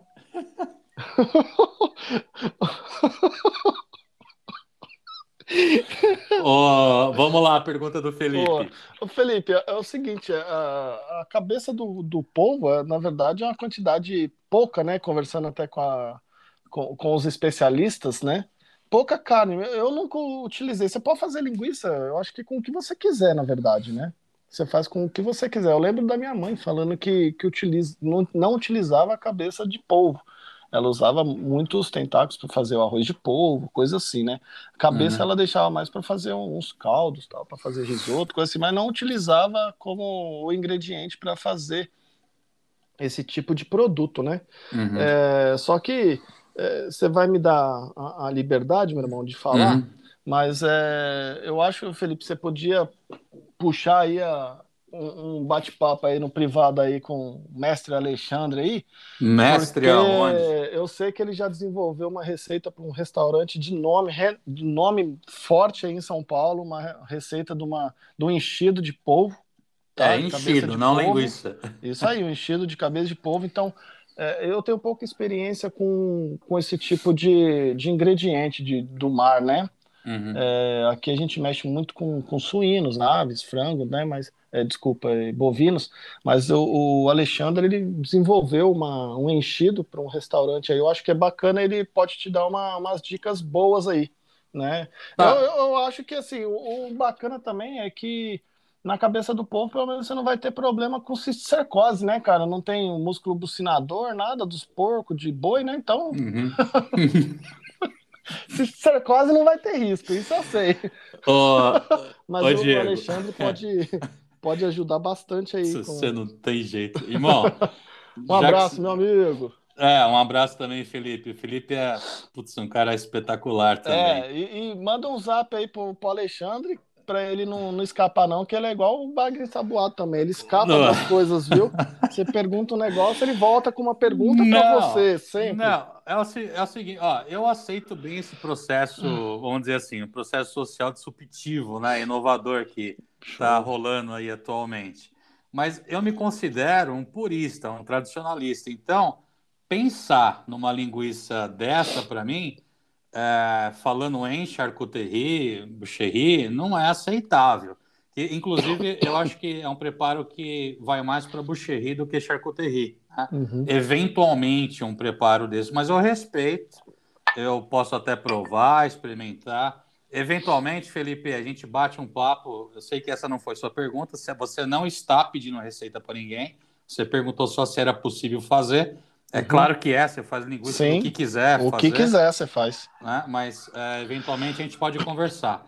É, eu realmente fiz, desenvolvi. Eu fui um dia visitar um, um restaurante aqui em São Paulo, era é, poucos dias da inauguração, e daí o cara me convidou. Depois, aí ele sentou lá e pediu, né? Ele falou: ah, eu, eu queria servir aqui, como ele serve uns tacos né, lá no. Um dos, dos, dos pratos dele, ele recebe uns. É em Pinheiros aqui no bairro de Pinheiros, em São Paulo, né? É, ele serve em tacos. Ele falou: pô, eu gostaria de servir uma, uma linguiça de, de polvo com taco, né? Eu falei: puxa vida, meu amigo, mas de polvo, né? Ele falou: ah, eu quero, eu gostaria muito de uma linguiça de polvo. Você tem como me ajudar, elaborar e tal? Eu até tentei é, sair fora. Eu falei: ó, você podia pensar num carpaccio de polvo que Inclusive, tem também alguns restaurantes em São Paulo que, que vendem esse carpaccio de polvo e chamam até de salame de polvo, que eu acho também um puta de um absurdo, né?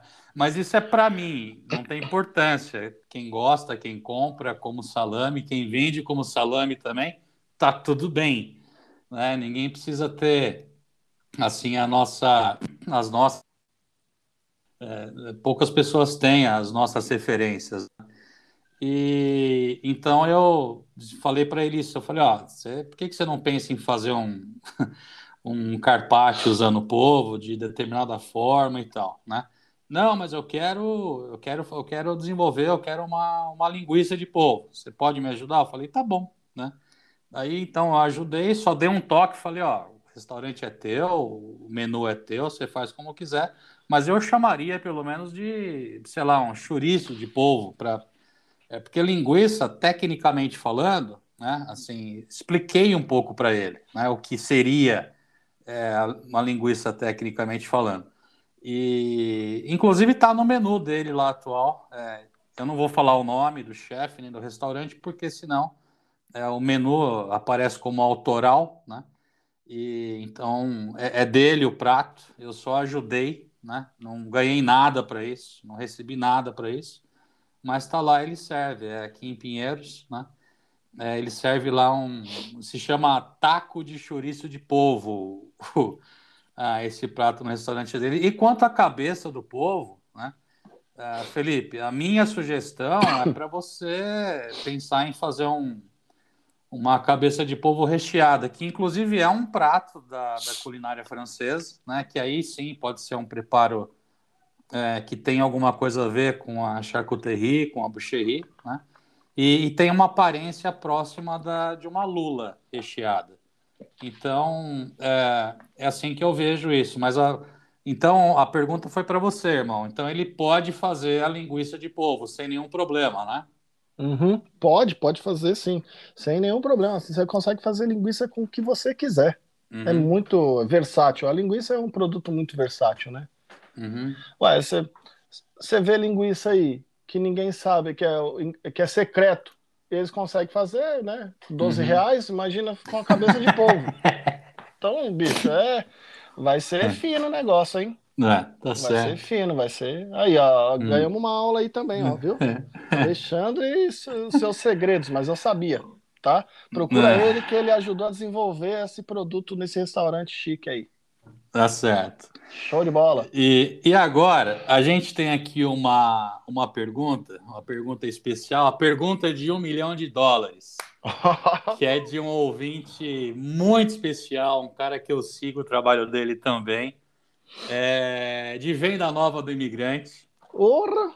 É, pra você ver como são as coisas, você vê como é a vida, você acha que é só você que conhece o pessoal aí, mas a gente conhece também, Diego. Porra! É. Então, é, esse cara aparece no, no, Instagram, né? Como Andreata, é, Andreata com dois T's, né? É, e Pastifício, é, é, tudo junto, né? E o nome dele é, é Tiago Leão. Pô, meu saudoso ele, irmão, bicho. É, saudoso irmão Tiago Leão. É, ele faz massas, pães, uns negócios fabulosos e fantásticos. Você tá doido? Outro dia eu comi uma, uma lasanha que ele fez aqui. Deu... Quase que eu tirei do prato da minha mulher para eu comer o dela também. Então. De tão gostoso que tá. Meu Deus. A pergunta que ele quer fazer, já fez, né? E você não tem saída. Ele quer saber o seguinte: qual é o produto que você mais gosta de fazer e por quê? Nossa senhora, agora lascou mesmo. Putz. O produto que eu mais gosto de fazer? É, qual é o produto que você mais gosta de fazer aí na salumeria e por quê? Deixa eu ver. Irmão, eu gosto de fazer todos os produtos, né? Mas deixa eu ver. Eu acho que o que eu mais gosto de, de fazer mesmo é o salame mariola, meu irmão. Por, por que eu gosto de fazer? Porque tem aquele o desafio da, da, da tripa, né? Do, do, do fundo suíno, que você é um processo bem delicado, você conseguir trabalhar com, com o fundo, você limpar ele é mais difícil você trabalhar com ele do que com o próprio salame em si, uhum. né? E porque eu gosto, é um dos que eu mais gosto de comer, por isso que é o que eu mais gosto de fazer também. Hum. Olha, depois eu, depois eu que sou liso, hein, irmão? Nossa, é o que eu, eu gosto demais, mas eu gosto também do, de fazer o, o lonzino e o, e o presunto, são os, hum. gosto muito mesmo. O stronguino é gostoso de fazer, mas é, o, lon, o lonzino, às vezes eu faço uns aqui com, com mel, que minha esposa pede para eu colocar um mel, daí eu não posso fazer para para usar, porque não é o que eu faço na receita, no, né? Mas daí ela gosta que eu coloque, por exemplo, um pouco de mel. É. Fica, não, ela gosta, né? Então, eu gosto também de fazer, porque o lonzino, ele ele fica fácil para você, porque você consegue levar um, um pouco fatiado onde você for ali para comer, ainda mais aqui a gente tem esse costume, uhum. né? É. O meu irmão já gosta do presunto. É. Sabe o que eu é. tô achando? Eu tô achando que ele vai, ele vai ligar aí para você, ou vai dar passar na tua casa e vai falar assim: ah, então quer dizer que você mais gosta é o Mariola? Então me dá aqui para provar, para ver não, se é bom ele já me ligou aqui, ó. No meio ele me ligou aqui. Deve ser para perguntar da bocha. Se eu, não, se eu vou, não vou na bocha. Então ele deve é. tá, tá esperando também um lonzinho lá, um é. safado. Mas ele, ele gosta muito do, do presunto, é o que ele mais gosta aqui. Tá ele faz uns nhoque aqui, nossa de senhora. De bobo, não, as massas que ele faz são fantásticas, né? Você tá louco, nossa mãe do é. céu, é de, de passar puro quando vê as fotos, as focaccia. Diego, é, a gente está agora encaminhando para o final. Temos, acho que, ó, menos de um minuto. Quer falar suas redes sociais, deixar uma consideração final? E ah, não temos mais tempo. Meu irmão, eu queria agradecer pelo convite e, e pedir desculpa até para o pessoal aí das brincadeiras, tudo. Né? Se tivesse mais tempo, a gente ficava aqui 10 anos conversando aqui, porque não só comigo, qualquer pessoa que for entrevistar, porque tem muita história engraçada e bacana. Uhum. Né? Vou falar a rede social da, da Salumeria, é, do Instagram é Santa Gertrudes Salumeria, tá? Uhum. Tudo junto, então eu Eu vou deixar a... aqui na descrição também, claro. Bacana, é mais a, a, o Instagram mesmo, porque como a gente foi clonado, então eu fiquei até com medo do, do Facebook, desses outro tipo de, de, de eu nem sei como que fala, né? Essa parte uhum. de, de internet, uhum. mas é tem o Irmão, Instagram mesmo. Chegamos, chegamos, chegamos no, no, no, ponto máximo aqui. Então, um abraço para você, até a próxima, tá? Um abraço, meu irmão, muito obrigado pelo convite, um abraço para todo mundo aí que val, escutou a gente. Val, valeu pela, pela moral. Eu, nós, nós que te agradecemos. Abraço. Fica com Deus. Amém. Tchau, tchau. Tchau.